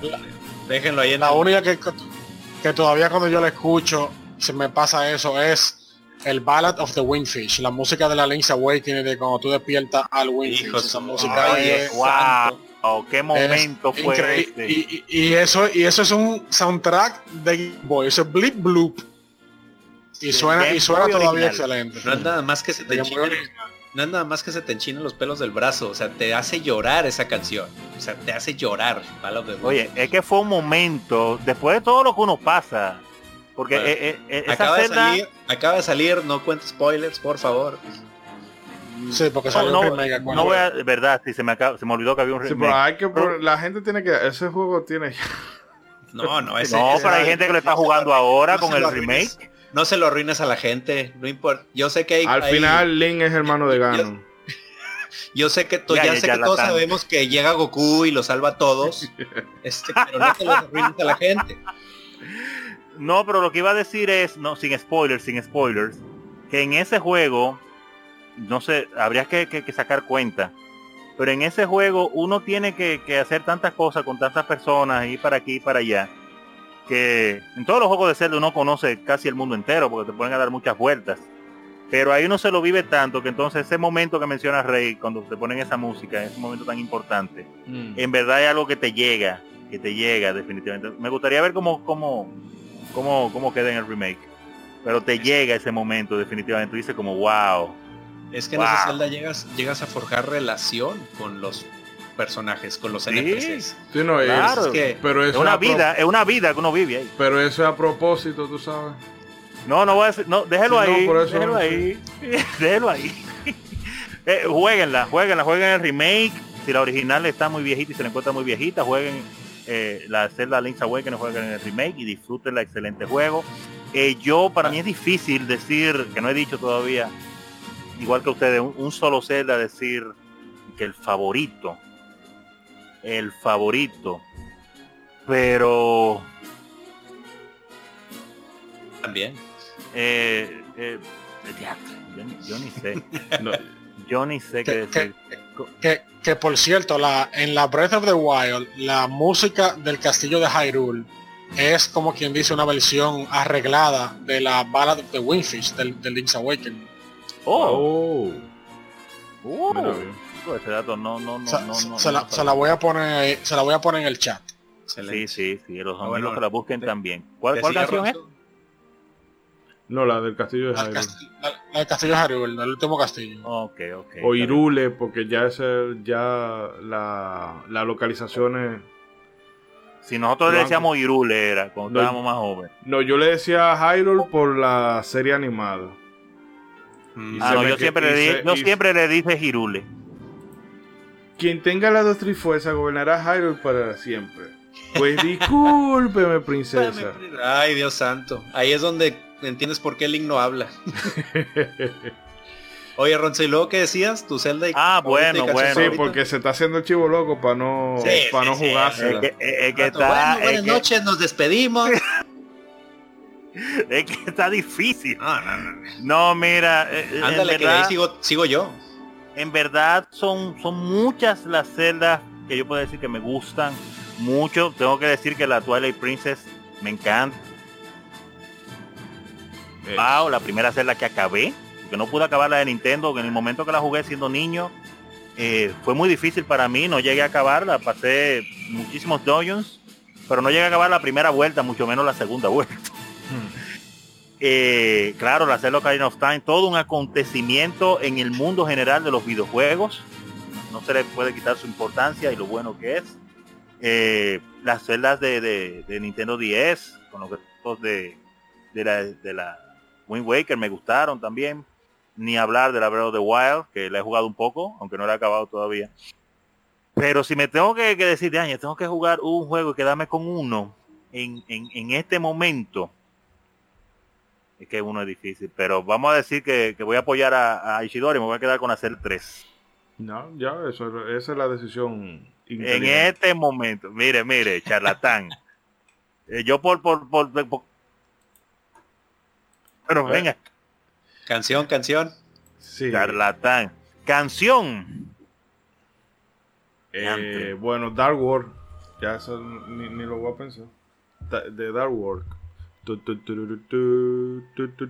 Bueno, mientras tú la piensas, híjole, qué, qué rolón. ¿Tú sabes qué canción me, me, me, me acuerdo ahora que me que fue una canción, bueno, obviamente en se la traje muchas, pero una canción que me, me enamoró en el momento que la escuché fue la canción de fondo del mundo de los Zoras en Ocarina of Time. Ay, Dios mío. Mm. Oye, esa canción fue una canción en ese momento, cuando yo jugué ese juego, que yo llegaba y que yo me detuve, solté el control, me acuerdo yo, y me quedé escuchando ese fondo.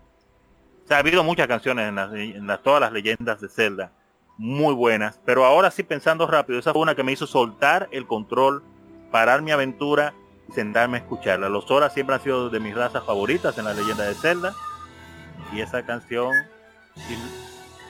Oye, y luego la, la, versión arreglada que viera en Hyrule Symphony creo que es. No, Dios santo. Creo que sí, sí. Cuando tú creías que esa canción era inmejorable, llega a ese arreglo de Hyrule Symphony, ¿no? Creo que viene en este disco, si no ahorita la pongo ahí en, en el chat.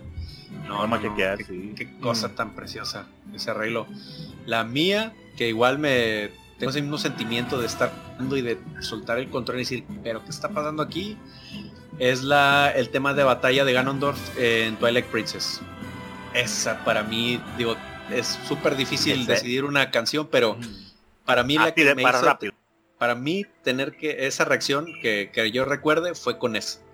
El tema de batalla contra Ganondorf, la verdad ese no, no, no, o sea, para mí es el tema de batalla casi definitivo. y tenemos eh, que ponerlo ahorita en el Twitter. Eh, bueno, Rey ya lo había decidido, ¿no? La música. La música favorita. Sí, la de Ballad of the Wingfish okay. de Link's Awakening. Él la dijo, la dijo, sí. Ah, bueno. Eh, nada, señores, eh, hay que cortarlo aquí porque eh, mira, no, se nos ha quedado ya tres horas como el que no quiere la cosa. Pero, pero, pero, pero, pero eh, teníamos un programa que íbamos sí, a hacer sí, de, de que dos que... temas, de que, de que cortico, que, que vamos a tener que poner dos temas porque no va a dar para hablar. Nos hemos llevado del gusto, ¿eh? Pero full. Eh, vamos a hacer un corte para entonces ya venir con, con las despedidas. Pero realmente, bueno que ha quedado un programa bastante interesante. Eh, sobre todo con estas cuatro sagas que, eh, bueno, este año hay una de las tres, de las cuatro que sí vamos a estar revisitando un, una de sus entregas, pero las otras, bueno, no sé si las metamos después o qué, pero de momento de las cuatro hay una a la que le vamos a dedicar un programa, no, no le digo que va a ser ni este mes ni el que viene, pero estén atentos. Eh, de todas maneras, no queríamos dejar de pasar la ocasión de, eh, siendo esta coincidencia de que cuatro sagas tan importantes eh, estén cumpliendo 35 añazos, que como dije en, en, el principio, tú lo dices rápido, pero 35 años son 35 años. Eh, todos los videojuegos que han nacido y han muerto en esos 35 años. Óigame, eh, y no todo, o sea, y, mm, en el caso de por lo menos Zelda y Dragon Quest, la forma en que han mantenido eh, el, es, el estándar, porque es cierto que te puede gustar una más o menos, pero si te gusta una más que otra, esa es, no sé, es como que tú elijas entre helado de fresa y helado de chocolate. No, no hay forma de quedar, no hay decisión errónea. ok. Eh, nada, vamos a hacer un corte y venimos con la despedida. Gracias por la escucha y por aguantarnos durante todo este rato, pero quédense para que sepan de qué más estaremos hablando el mes, bueno, el mes no, sino a final de mes. Hasta ya mismo.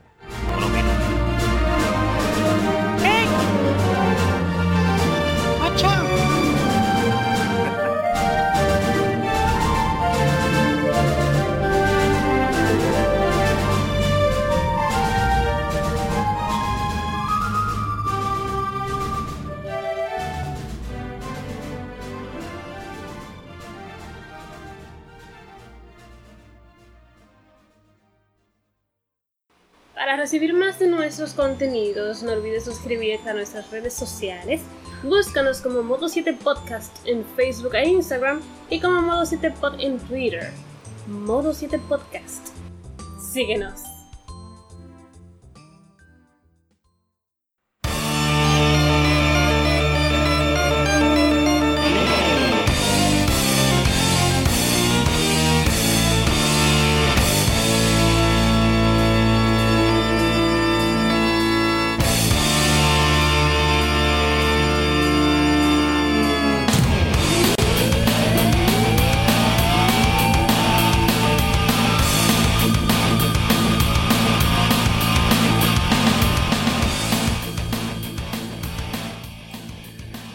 Y bien, queridos amigos, esto es todo por esta noche, por esta tarde, por esta mañana, el momento en el que nos estén escuchando.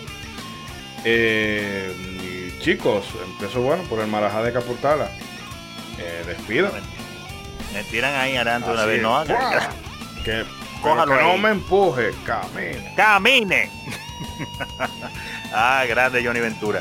Mire, eh, nada, agradecer a las personas que han estado con nosotros hoy. Pensábamos que íbamos a hacer un programita de unos 80 minutos, 100 minutos, pero no excusa, nos pasamos. A Sí. menos con estas cuatro grandes sagas, definitivamente. Que uno habla y habla y, y descubre cosas nuevas siempre y aún así se queda corto eh, para seguir comentándolas. Así que nos montamos esta tarea eh, fuerte hoy, pero lo logramos y agradecemos a todos los que han estado con nosotros hasta el final. Eh, síganos, claro, está en modo 7 podcast, síganos en nuestras redes sociales. Y gracias por estar ahí, gracias por seguir con nosotros y sigan que mucho, mucho más de modo 7 en este año. Y jueguen esos juegos, señores, jueguenlos. Los juegos son para jugarse y divertirse.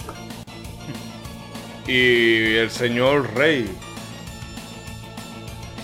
Eh, no tengo mucho tiempo para despedirme, estoy oyendo música de juego. Eh, adiós. Normal. Ya, ya, ya, eh, eh, eh, eh, pero bien, no es que estamos yendo, eh, nos quedamos con el ambiente musical. Y O sea, si, ustedes ve- si ustedes ven el chat ahorita que tenemos en, en, en Discord con todas las recomendaciones musicales, no, no, no. Creo que creo que tomarían la misma actitud que Rey. Tenemos que Probablemente. tirar unas cuantas por Twitter ahí. Sí, sí, sí, cómo no. Eh, bueno, como ustedes ven, ya los muchachos eh, están con el hype a tope. eh, porque realmente estas cuatro franquicias tienen eso, de que musicalmente son muy, muy, muy buenas. En el caso de Metroid no lo mencionamos, no, no, no lo llegamos a mencionar, pero sobre todo la música del Super Metroid es bastante particular, peculiar, porque es ambiental y como exótica, no sé, no es simple y llanamente porque hay bandas sonoras que son ambientales y tú dices, ah, bueno, tú la oyes mientras estás jugando bien, pero no te la no dan ganas de ponértela fuera del juego, pero eh, con, es, con Super Metroid es ambiental. Es ambiental, pero tiene melodía. Eso es lo que pasa. Exacto. Entonces que todo, por ejemplo, el tema de Norfair a mí me encanta, me encanta mucho. Pero el caso es que, bueno, son juegos que tienen un gran legado musical, además de un gran legado jugable. En el caso de Castlevania me da pena el trato que ha recibido por parte de Konami en los últimos años. Pero en fin. Eh, antes de despedirnos, me gustaría agradecer muchísimo, muchísimo. Pero a la usted no, gente. usted no dejó que el señor Tropperman se despidiera. ¿Y qué pasó? El Trumperman estaba hablando de que él estaba oyendo música. No, oiga, no. No, Rey está oyendo música. Literalmente censurado en segundos. No, no, pues venga. Porque No, pues nada más, muchas gracias a todos los que nos escucharon y llegaron hasta aquí. De verdad, hablamos de cuatro sagas interesantísimas. Eh, intentamos comprimir todo lo más que se pudo, pero pues obviamente cada saga nos da para hablar bastante. Entonces, de verdad, si llegaron hasta aquí, muchísimas gracias. Este, estén al pendiente ahí de las redes sociales, del Twitter. Este, ahí suscríbanse en iBox, escúchenos ahí en las diferentes plataformas. Y a los que ya lo hacen, de verdad, todo el agradecimiento del mundo, los queremos bastante y aquí los esperamos en el próximo Modo 7 Podcast. Bueno, ahora sí, eh, quería decir que le agrade- agradecerle y mandarle un abrazo muy fuerte a la gente que nos escucha en Estados Unidos, en España, en Bélgica. No sé qué rayo está pasando en Bélgica, pero bueno, desde aquí le mandamos un abrazo muy, muy fuerte. Al igual que al. Sí, al igual que a la gente que nos escucha en, en México, Colombia, Chile, bueno, América Latina en general. Eh, han sido cuatro sagas titánicas las que hemos repasado el día de hoy y como bien decía Mr. Trumperman, tratar de condensarla, y mire que el programa ha sido largo, pero tratar de condensar lo que se puede decir sobre esos títulos en este lazo de tiempo es imposible, así que se nos van a quedar muchas cosas fuera. Pero, eh, sea más tarde o más temprano, son sagas que vamos a visitar de forma eh, frecuente y ya vamos a decir de manera más, eh, más particular. En el futuro no, bueno, esperemos que no sea muy, muy, muy lejano. También eh, que no se nos escape anunciarles que el, el juego que estaremos anunciando, analizando la semana, la semana quincena próxima, perdón, eh, va a ser contra, no solamente contra el primer juego, sino que vamos a tratar de analizar la saga, las que merezcan ser analizadas, porque en contra es otra saga que también es No se ponga negativo antes de, Sí. de comenzar. no, no, Contra tiene, tiene par de, de cosas que son, como decía Rey de Metroid, bastante irregulares, pero eh, no cabe duda de que la época de los 8 y los 16 bits, eso era mm, acción y diversión pura. Eh, nada amigos, esto ha sido todo por esta ocasión. Nos estaremos escuchando en- dentro de un par de semanitas. Y recuerden, hagan bien y no miren a quién.